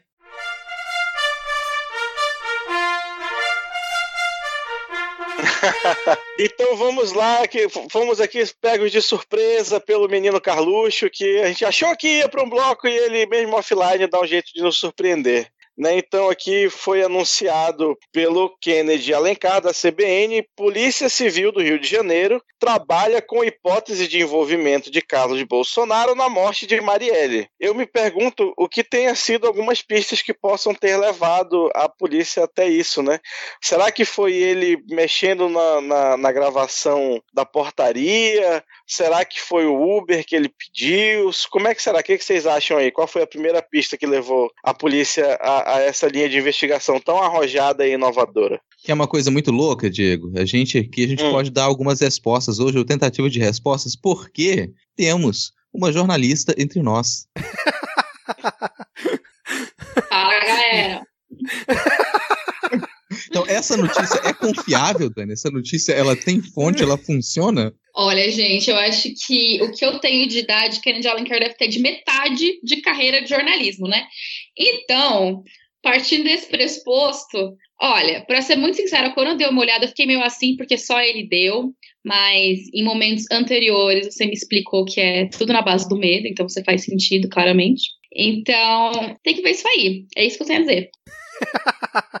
Mas quer saber que eu acho que não tem uma, uma bomba muito, muito forte aí, não, cara. A pessoa se fez muito, muito alarde em cima disso, mas essa é uma hipótese que ela já foi trabalhada pela investigação. A investigação já, é, já ouviu os assessores do Carluxo em outro momento, não deu em nada. Basicamente, eles vão ouvir os assessores novamente. Só resolveram fazer re- retornar dois, dois, três passos, assim, mas não tem nenhuma novidade. Não é como se essa, essa é, possível participação do Carlos Bolsonaro no, no assassinato da Marielle do Anderson ela fosse uma grande novidade, isso nunca tivesse sido testado. E, e eu, pelo que eu percebo, é muito difícil que dê em alguma coisa diferente. Então, se eles vão só ouvir os assessores novamente, os assessores vão dizer a mesma coisa que eles disseram anteriormente. Não, não acredito que isso vá mudar alguma coisa. O que também não significa que eu, que eu não acredite que haja um envolvimento. Mas esse caminho, esse, essa, essa hipótese, o modo como isso foi trabalhado anteriormente, se vai ser trabalhado da mesma maneira agora, vai dar em nada do mesmo jeito. É, exatamente. Então, E- essa história. Desculpa. Pode ir, pode ir. Ah, tá. Só para deixar. é, realmente, havia algumas matérias que falavam sobre uma briga do assessor do Caros com o assessor da Marielle, enfim, isso já tinha sido discutido. E eu lembro que quando essa matéria ela foi lançada no Twitter e o Kennedy deu, tava todo mundo falando sobre uma bomba, uma bomba, uma bomba vai ser lançada. Aí, quando de fato foi publicada, a galera ficou, tá, mas é isso? Porque já tinham falado sobre isso. Então, tenho certeza que essa é a bomba. Inclusive, a Jair me tinha, tinha falado isso no, no Twitter sobre, nossa, que bomba michuruquinha, né, galera? Mas enfim. É, é um inferno viver assim.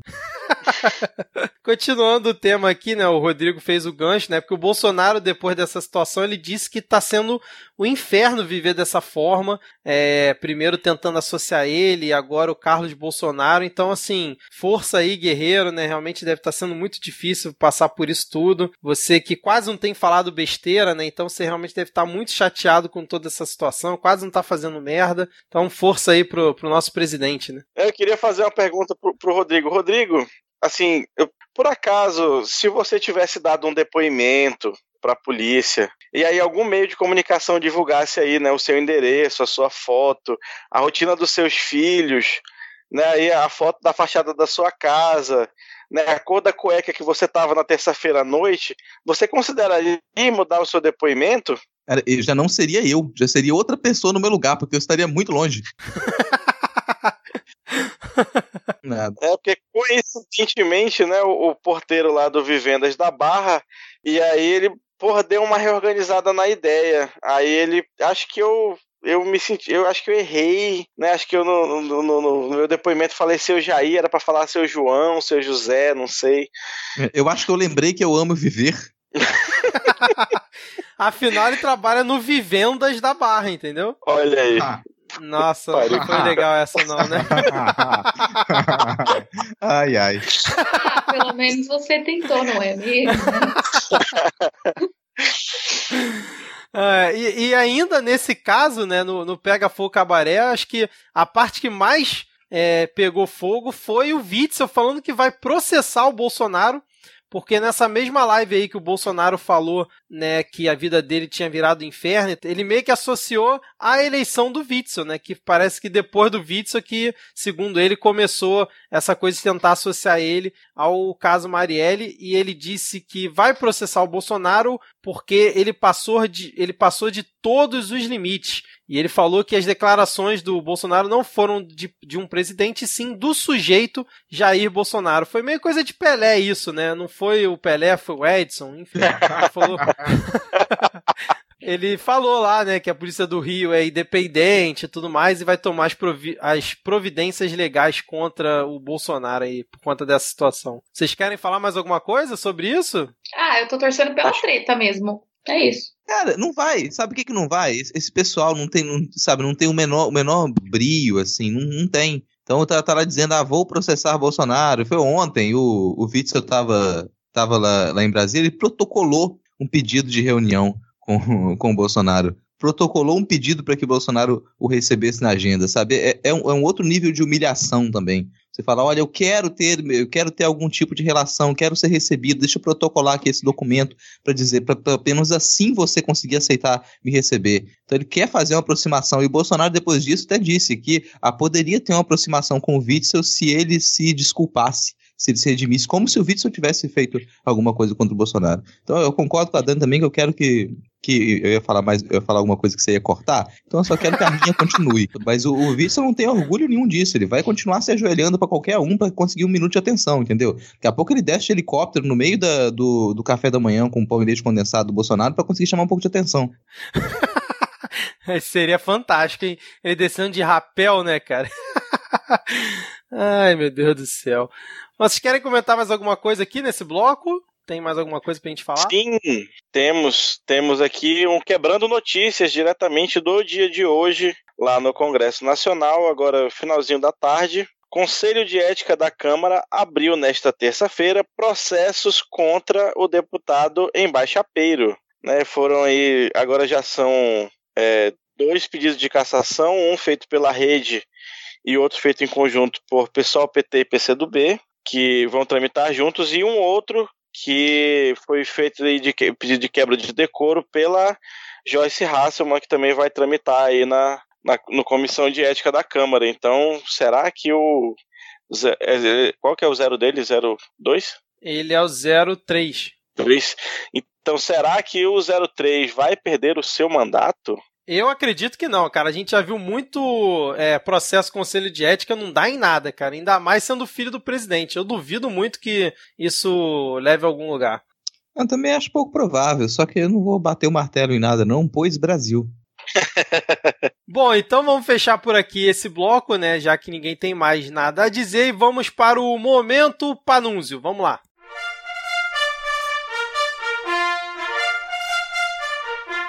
Vamos lá, o, o nosso querido ouvinte e colega de bancada, ele tweetou, ele tweetou um print né, da- do seguinte texto, aí depois eu vou ler a resposta dele. Governo quer dar garantia a quem atirar em invasor. O presidente Jair Bolsonaro afirmou que pretende encaminhar proposta para dar garantia legal a moradores de áreas urbanas e rurais que atirem contra invasores. Ele disse ainda que certos protestos de rua acabarão se for aprovado o excludente de ilicitude para militares e policiais. Ao que o Panunzio comentou: É isto que o ditador do Brasil quer. Instrumentos jurídicos para eliminar quem provoca pressão social.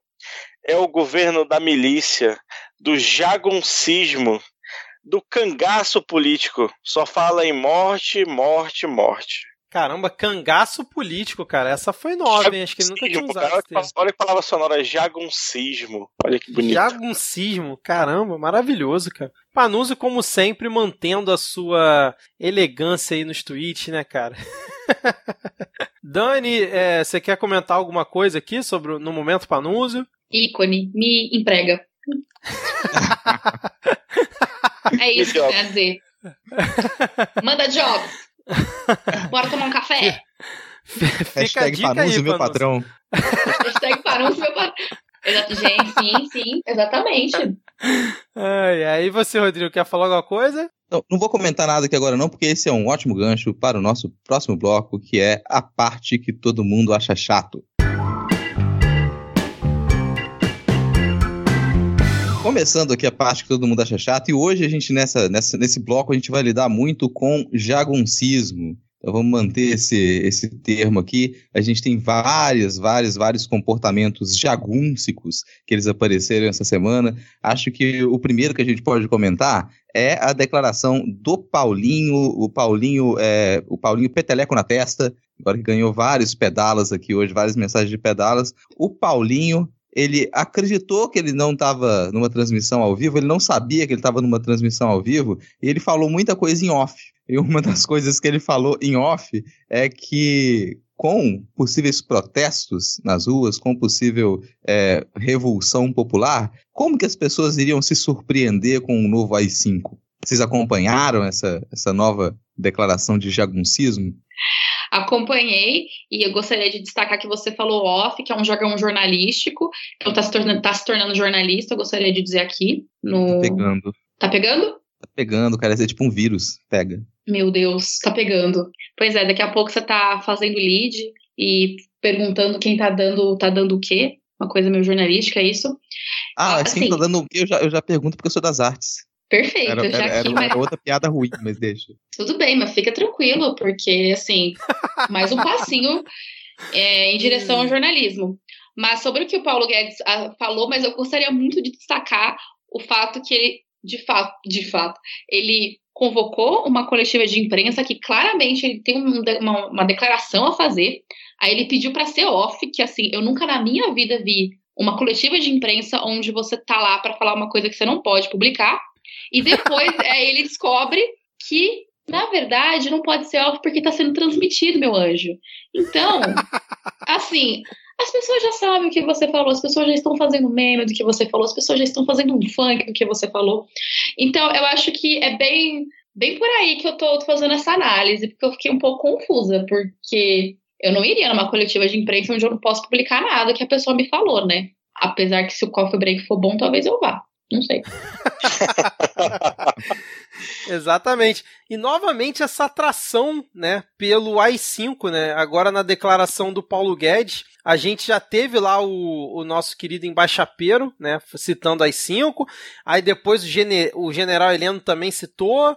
O Jair Bolsonaro deu uma passada de pano, né, na época, e agora vem o Paulo Guedes citando novamente aí sim. Qual o problema desses caras? Eles realmente é, acham que ainda estão lá é, combatendo a falsa ameaça comunista de 64, né? Porque ele deu essa declaração justamente depois né, que o Lula, um, nenhum dos discursos que o Lula fez, né, citando que o brasileiro deveria seguir o exemplo do Chile e da Bolívia, né, na questão de ir para as ruas e protestar e tudo mais, que foi um dos poucos momentos ali que o Lula é, meio que, vamos dizer assim, radicalizou ali no, no discurso dele, né?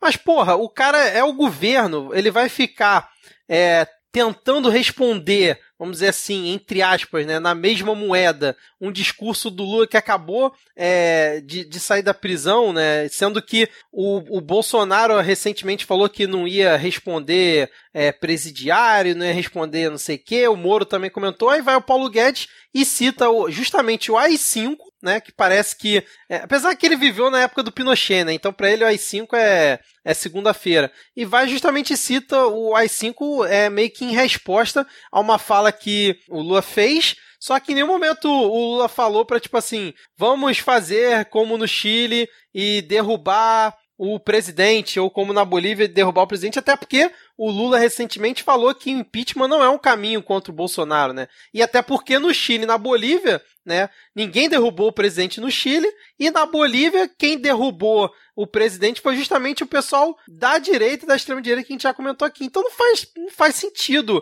ele ter usado esse artifício é, para responder uma situação. É, é, mais a tara deles mesmo com, com o AI-5, não é possível. Não sei o que, que vocês acham. Cara, para quem assistiu até o, a transmissão, não inteira, mas a maior parte, percebe que é mais uma dessas declarações passivo-agressivas, assim, porque ele, ele não defende o AI-5. Por sinal, na fala seguinte, ele já faz questão de dizer, não, mas eu sou contra, um AI-5 é um absurdo, a democracia não aceita isso. Ao mesmo tempo, mas ninguém pode se surpreender se acontecer. É, é, é, a tentativa de dizer que, olha, quem está tentando derrubar a democracia é o outro lado, discordando do governo. Porque afinal, o que é uma democracia se não concordar plenamente com o governo, não é? Exato, exatamente, né?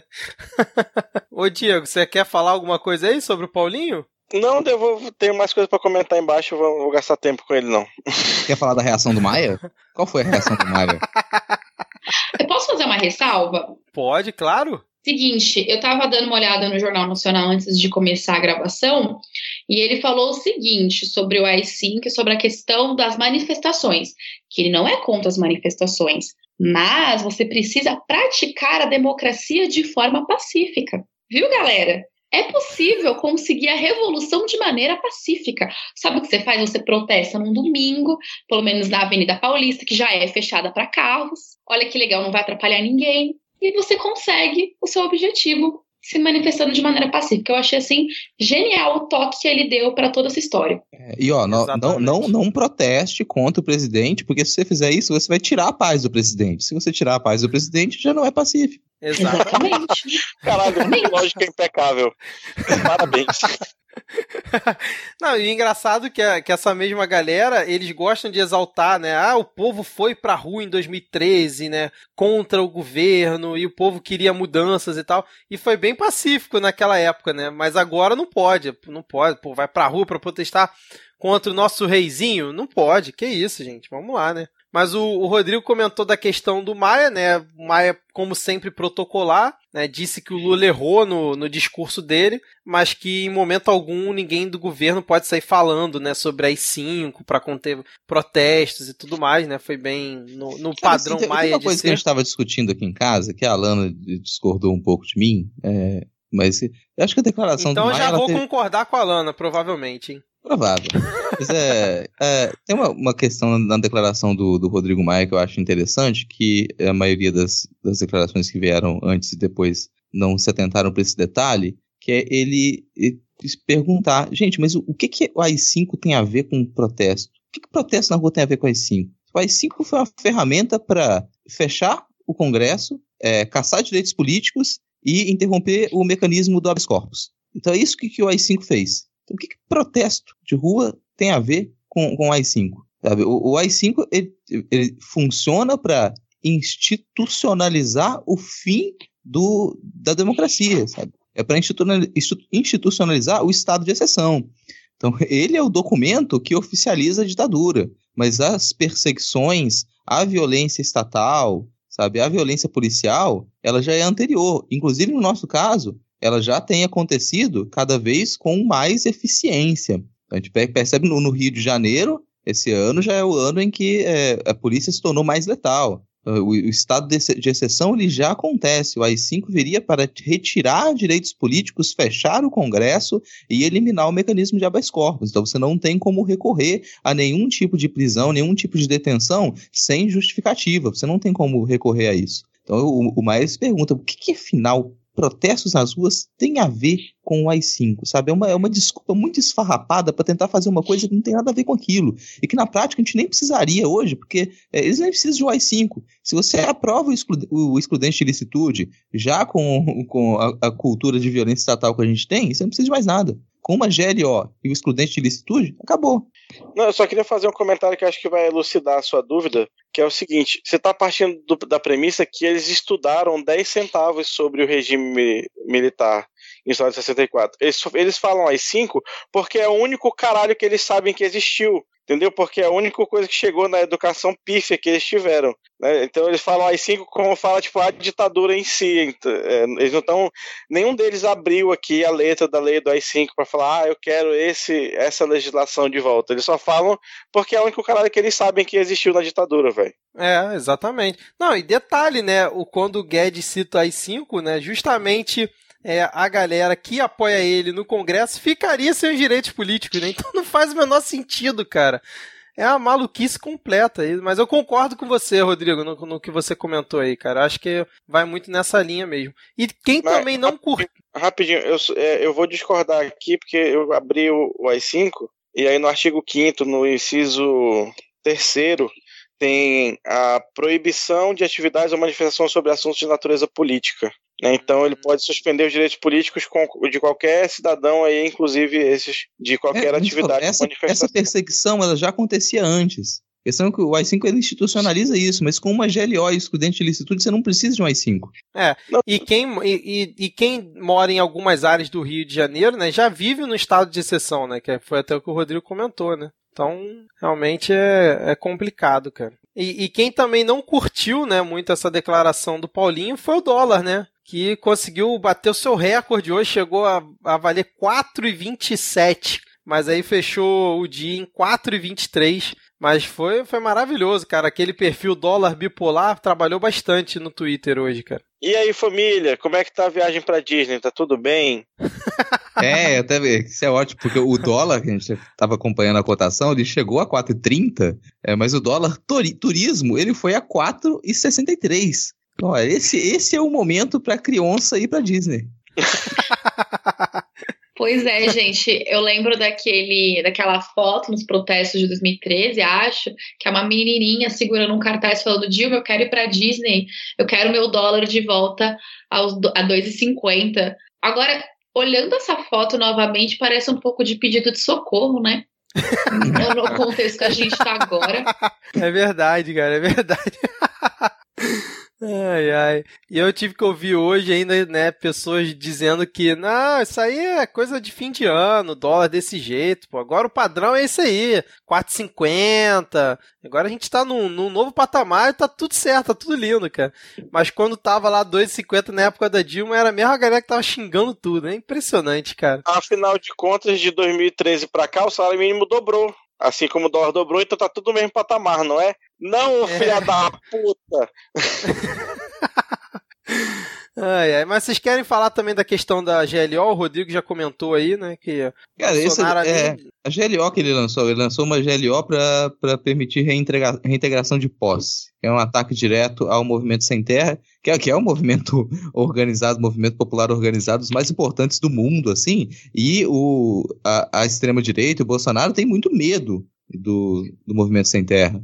Tem muito medo. Então, isso já estava na pauta dele, já estava na pauta de campanha, ataques diretos ao, ao MST. E, e não se surpreendam se daqui a pouco tempo você tiver um projeto para tornar o MST um grupo terrorista. Que é isso que, que Bolsonaro, a, a, no discurso dele de campanha, ele, ele defendia. Que o MST fosse considerado um grupo terrorista. É assim que ele entende o MST. Sim. Então, isso demo, acho que demorou até muito para ele começar esse processo de ataque direto ao MST. Então isso aconteceu, uma reintegração de, de posse com bastante violência forçada nessa semana a partir dessa GLO. É um, é um governo que, que libera GLO para combater queimada, sabe? Daqui a pouco, sei lá, vão liberar GLO para a família do Bolsonaro poder ir para o Hari. Uma coisa assim. Nem existe Hop Hari mais, eu acho, né? Deve ter fechado. Existe, existe, existe.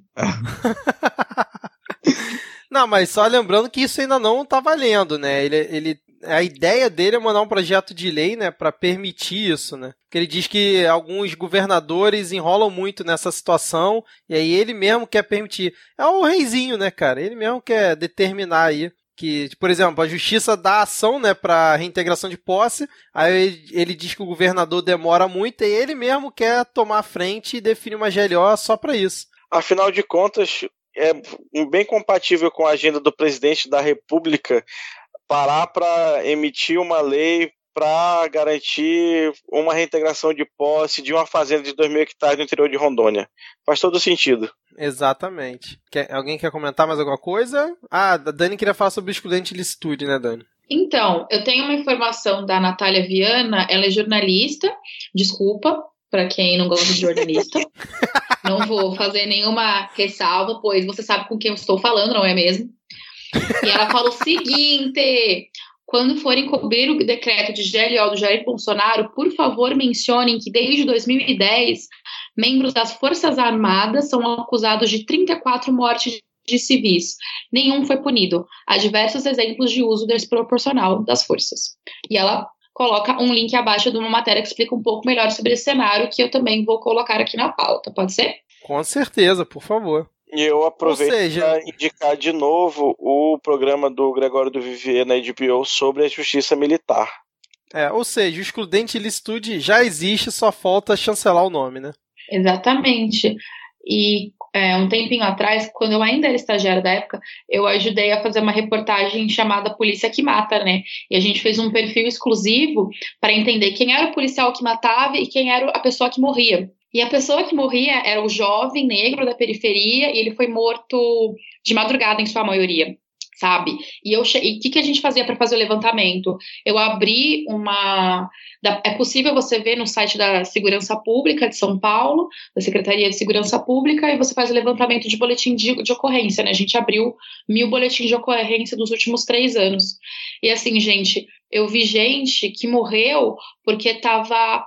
Sabe quando você é, você causa alguma coisa em público, que não é, é tipo uma algazarra, sabe? Ordem ao povo, não, não lembro qual é o termo, mas eu vi gente que morreu porque tava isso no boletim de ocorrência, gente que morreu por furto, gente que morreu porque, enfim, estava roubando, mas obviamente não se explica a questão da morte dessa pessoa. Ou seja, se numa situação onde o excludente de licitude já ocorre, as pessoas já estão morrendo, imagine numa situação como essa que o Bolsonaro quer desenhar. Exatamente, exatamente. Perfeito. Vocês querem falar mais alguma coisa sobre esse, sobre esse tópico ou a gente pode seguir aqui? Vamos seguir porque já é amanhã. Bom, então vamos seguir aqui, né? Só comentar aqui rapidinho, né? Que a gente já falou em outros episódios a questão da celeridade que a Câmara e o Senado estavam tentando fazer em relação a aprovar ou um projeto de lei ou uma PEC para que é, seja para que seja válida a prisão em segunda instância, né? Depois que o STF jogou no colo deles essa decisão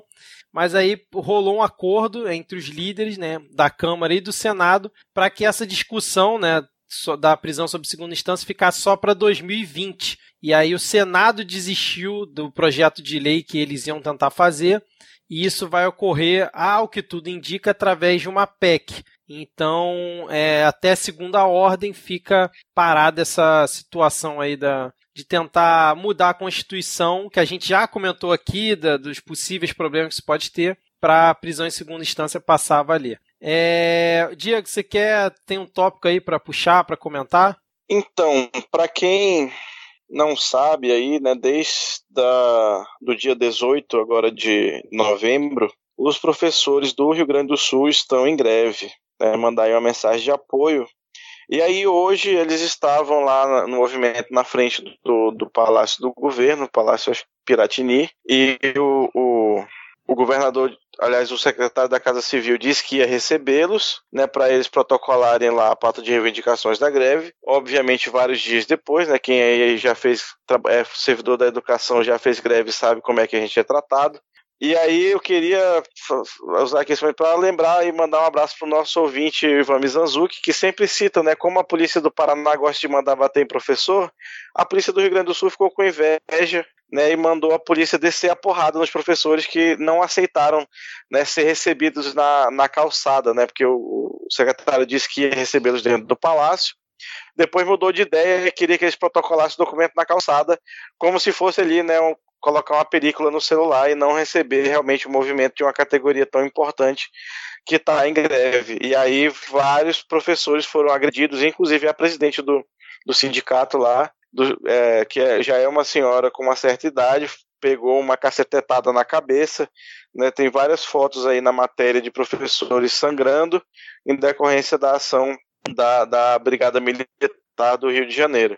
Né, e aí o Sulito sempre mantendo o seu tradicional papel de mandar bater em professor. É impressionante, né, cara? Né? Você, assim, você só comentou aí Rio, Rio, de Janeiro, um momento é Rio Grande do Sul, né? Rio Grande do Sul, isso, foi mal, perdão. É, não, mas é impressionante é, o fetiche que essa galera tem em bater em professor, né, cara? Acho que em, boa parte dos estados, né, que a gente já conseguiu ver essa situação, mas realmente no Sul a, a coisa tá sempre voltando aí. Impressionante. No Rio também já aconteceu várias vezes, cara. Eu vi aqui as fotos que tinha gente pra caramba lá na manifestação, né, cara? É, Tinha não. bastante gente. Foi, foi bem, foi bem grande. É, o Rodrigo, o Dani, querem comentar alguma coisa? A gente pode partir para o último tópico aqui. Pode Vamos- partir. É, vamos partir que já tá longo. Não vou comentar muito mais coisa. não. Então vamos lá. É, o último tópico aqui foi uma notícia que saiu hoje, né, agora no finalzinho da tarde, onde um procurador de justiça, vamos dar o nome aqui do cidadão, né, o Ricardo Albuquerque, em um áudio vazado, né, disse que o problema da escravidão no Brasil foi porque o índio não gosta de trabalhar. E aí, por onde que a gente começa? Isso podia estar facilmente no momento Seria, mas isso é bom pra Verdade. gente fechar o mês da, da consciência negra. As pessoas perguntam por que, que a gente precisa né, de uma semana da consciência negra em novembro, porque a gente precisa ficar o mês inteiro é, xingando as pessoas que compartilham o vídeo de Morgan Freeman. Por que será? Por, por- por por situações como essa, tá aí o exemplo de por que, que a gente ainda precisa bater nessa tecla. Eu queria pedir para você, ouvinte, parar assim cinco minutinhos, abrir aí né, o, o link e olhe a cor da pele do cidadão, só para ver se, se você já viu Bacurau, né? Putz. ai, ai, que é verdade. Ele ainda diz assim: não acho que nós tenhamos dívida nenhuma com quilombolas. Nenhum de nós aqui tem navio negreiro. Deixa eu dar uma explicação rápida sobre isso, Vitor. Assim, eu não vou me demorar, não. Eu falei que eu não ia falar muita coisa, mas ainda de vez em quando, vez ou outra, eu me deparo com um ou outro aluno, uma ou outra aluna de é, negro, negra, de origem pobre, e que vem me dizer que a gente não tem dívida histórica, porque nenhuma das pessoas que está aqui hoje, né, dessa geração que está aqui hoje, teve escravos ou algo assim. É, e eu falo, eu tenderia a concordar que a gente não precisaria de cotas, que a gente não precisaria discutir racismo, que a gente não precisaria é, de nenhum desses debates hoje. E eu posso fazer isso, contanto que todas as famílias de pessoas brancas e ricas devolvam toda a sua herança.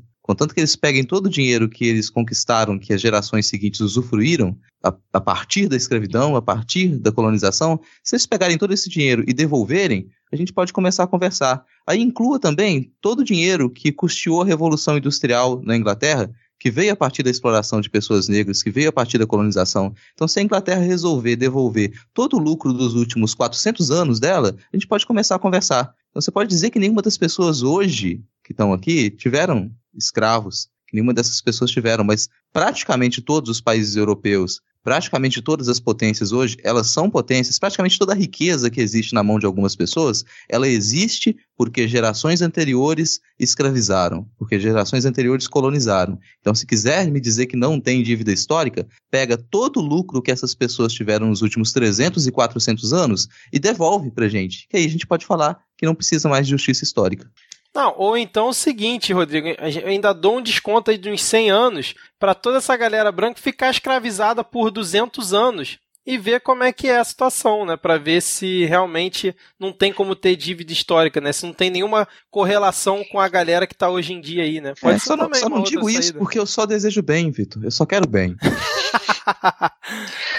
tá certo, cara. Desculpa essa minha mente tão maligna. Dani, Diego, vocês estão acordados ainda? Querem comentar? Eu estou acordada, mas assim, eu não tenho mais o que falar depois desse incrível testemunho de Rodrigo. Assim, eu concordo totalmente com o que ele está falando, como sempre, inclusive.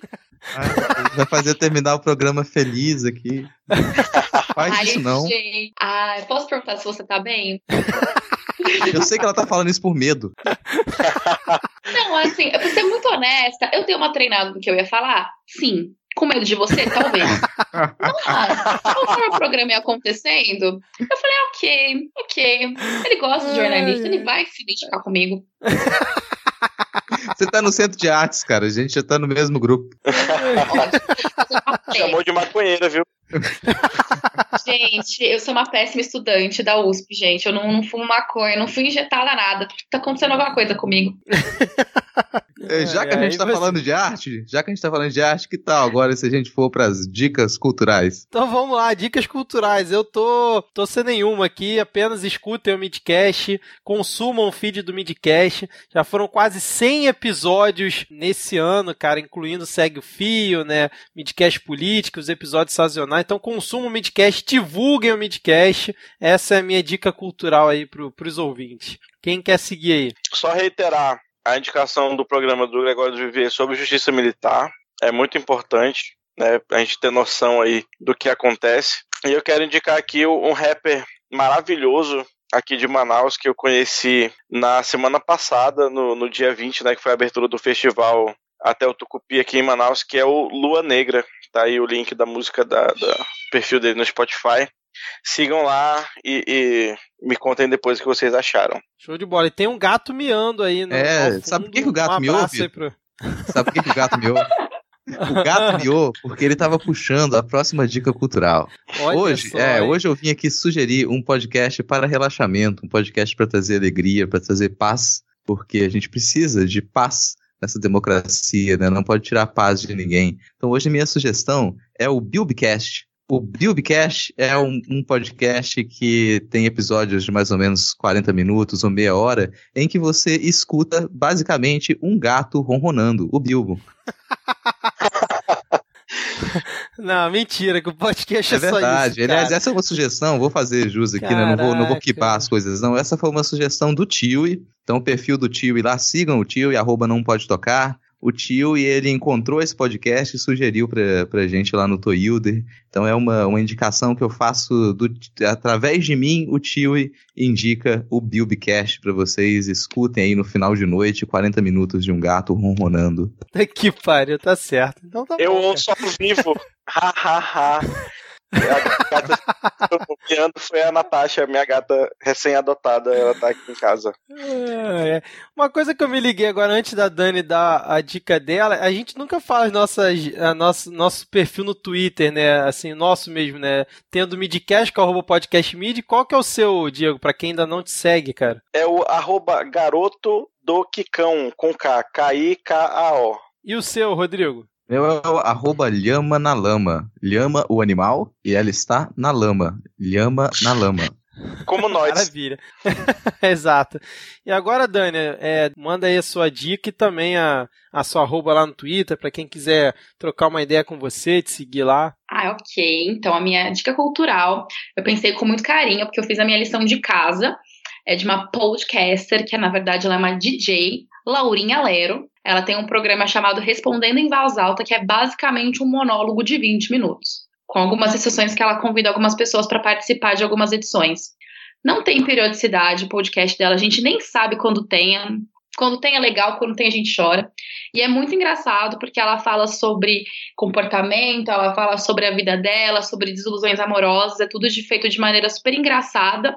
E ela tem um timing de comédia muito, muito legal. Eu recomendo para quem quer ter uma pausa desse mundo de política, enfim, e quer ouvir uma coisa mais suave. Eu acho que é é o caminho ouvir Laurinha Lero. Gost- Gostaria de dizer que eu te amo, Laurinha Lero. Espero que você seja uma das nove ouvintes do Midcast. Ah, e minha arroba. Minha arroba é arroba eu, Dani, Amorim. Amorim com M de maravilhosa no final, tá, galera? Aí vocês podem bater papo comigo. Eu não comento muito de política no meu Twitter, eu, inclusive é uma coisa meio recente isso. Mas vamos trocar ideia, vamos bater papo, manda jobs. Panúzio, eu quero teu telefone, cara. Me liga. Por favor. E é isso, gente. Vitor- O Vitor tem o telefone dele. Vitor! Ah, eu gostaria de deixar uma coisa clara pro, pro ouvinte, que é uma, uma dúvida minha. Toda vez que eu conversava com alguém no perfil do Midcast, eu não sabia quem era, quem era um dos três. Eu acho que eu estava conversando com o Vitor o tempo todo. Então, ouvinte, se você está com uma dúvida com quem você fala, é com o Vitor, tá bom? Essa é a coisa que eu tenho para falar para você. Denúncia. Denúncia. Furo. Furo de reportagem. Tá vendo? Isso que dá ficar trazendo ouvinte aqui pra gravar com a gente, ó. Fica expondo a gente aqui. É isso que o jornalista faz, cara. O jornalista vaza dados. Fala de mim, mas tá falando de off aí, né? Hum, hum, hum. Se os ouvintes soubessem o que rola nas partes é, cortadas e editadas, né, cara? Eles pagariam Ah, mais. agora- Se eles soubessem o que rola na parte editada, vocês nos apoiariam no Eu vou gravar esse podcast aqui só pra fazer uma matéria sobre os nossos bastidores. Tô sabendo. Pois é, Será galera. que vai- isso tudo é um complô com o vô, cara? Que na verdade o vô plantou ela aqui, cara? Olha, já tô começando a ficar a dúvida aqui, hein? Gente, assim, eu até gostei da parte do complô, mas quando envolveu o vô, eu tô me sentindo ofendida. Não me esperava. assim, eu tô aqui, ó, uma hora da manhã, ofendida uma hora dessa. Sabe, galera? Assim, sinceramente, sinceramente. Muito bom, Dani. Aproveitando aqui é, que você falou em uma hora da manhã, queria agradecer demais aqui a, a sua participação, né? Você que entrou aqui a partir da, da- do bloco aqui de comunistas, é, com todo garbo e elegância. Espero que você tenha curtido. Desculpa qualquer coisa, né? Desculpa por agora você saber como são os bastidores aqui de uma gravação do Midcast Política. Espero que você possa voltar aí outras vezes na, na nossa próxima temporada, beleza? Muito, muito obrigada pelo convite, gente. Eu tô muito feliz. Eu contei pra todo mundo. Então, se tiver, sei lá, mais quatro ouvintes, são todos meus familiares. De verdade, foi incrível ouvir vocês. E eu amei participar dos bastidores, foi incrível. Eu tô muito feliz que eu sei de várias fofocas agora. Como vocês também sabem de fofocas minhas. Então, né, galera, ó. Exatamente, gente. exatamente. Um Obrigada familiar seu já é ouvinte, né? Também. Você falou que você era seu Meu pai que tava ouvindo. Papai, pois é, eu já coloquei uma vez no carro pra gente ouvindo e ele, adorou, super riu em várias partes de vocês É. xingando o Bolsonaro. Então, assim, com certeza ele já é um fiel ouvinte. Eu vou fazer ele ouvir mais uma vez Como é que é o nome comigo dele? agora. É João. Então, um abraço, seu João. Um salve pro seu João aí, nosso ouvinte também. Ai, Abraço, seu João.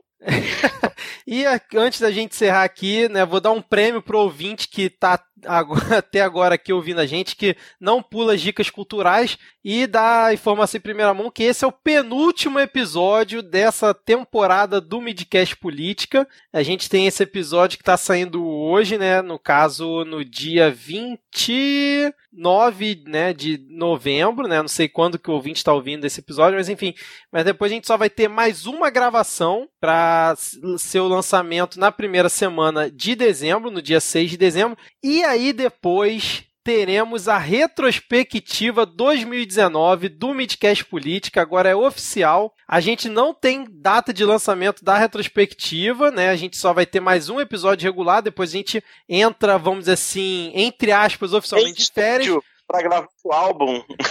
Exato, exato, boa. A gente entra em estúdio para gravar o nosso álbum e aí a retrospectiva 2019 vai sair em algum momento aí de dezembro. A gente não tem data, mas a gente avisa lá no, no perfil lá do Midcast no Twitter, beleza? Então fica aqui a informação em primeira mão pro ouvinte que não desligou aqui, né? Não passou pro próximo podcast e ainda tá ouvindo aqui. Você falou que isso era um prêmio pro ouvinte que ficou até aqui, porque agora o ouvinte sabe quando que essa dor vai acabar. E ano que vem, então, a gente já só sai em turnê mundial, então Anitta que nos aguarde no Rock in Rio.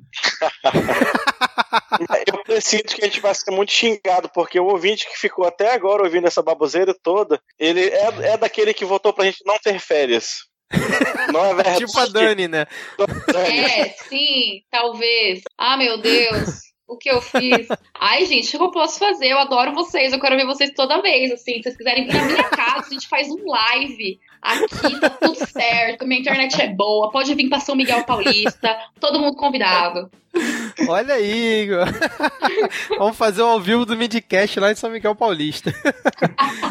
Então, beleza. Então vamos fechar por aqui nesse episódio gigante, cara. Com certeza vai ter mais de duas horas de duração. E dar tchau aqui para os nossos nove ouvintes. E tchau, Dani. E até a próxima. Valeu. Valeu, gente. Falou. Tchau, tchau. Tchau, Boa noite. gente.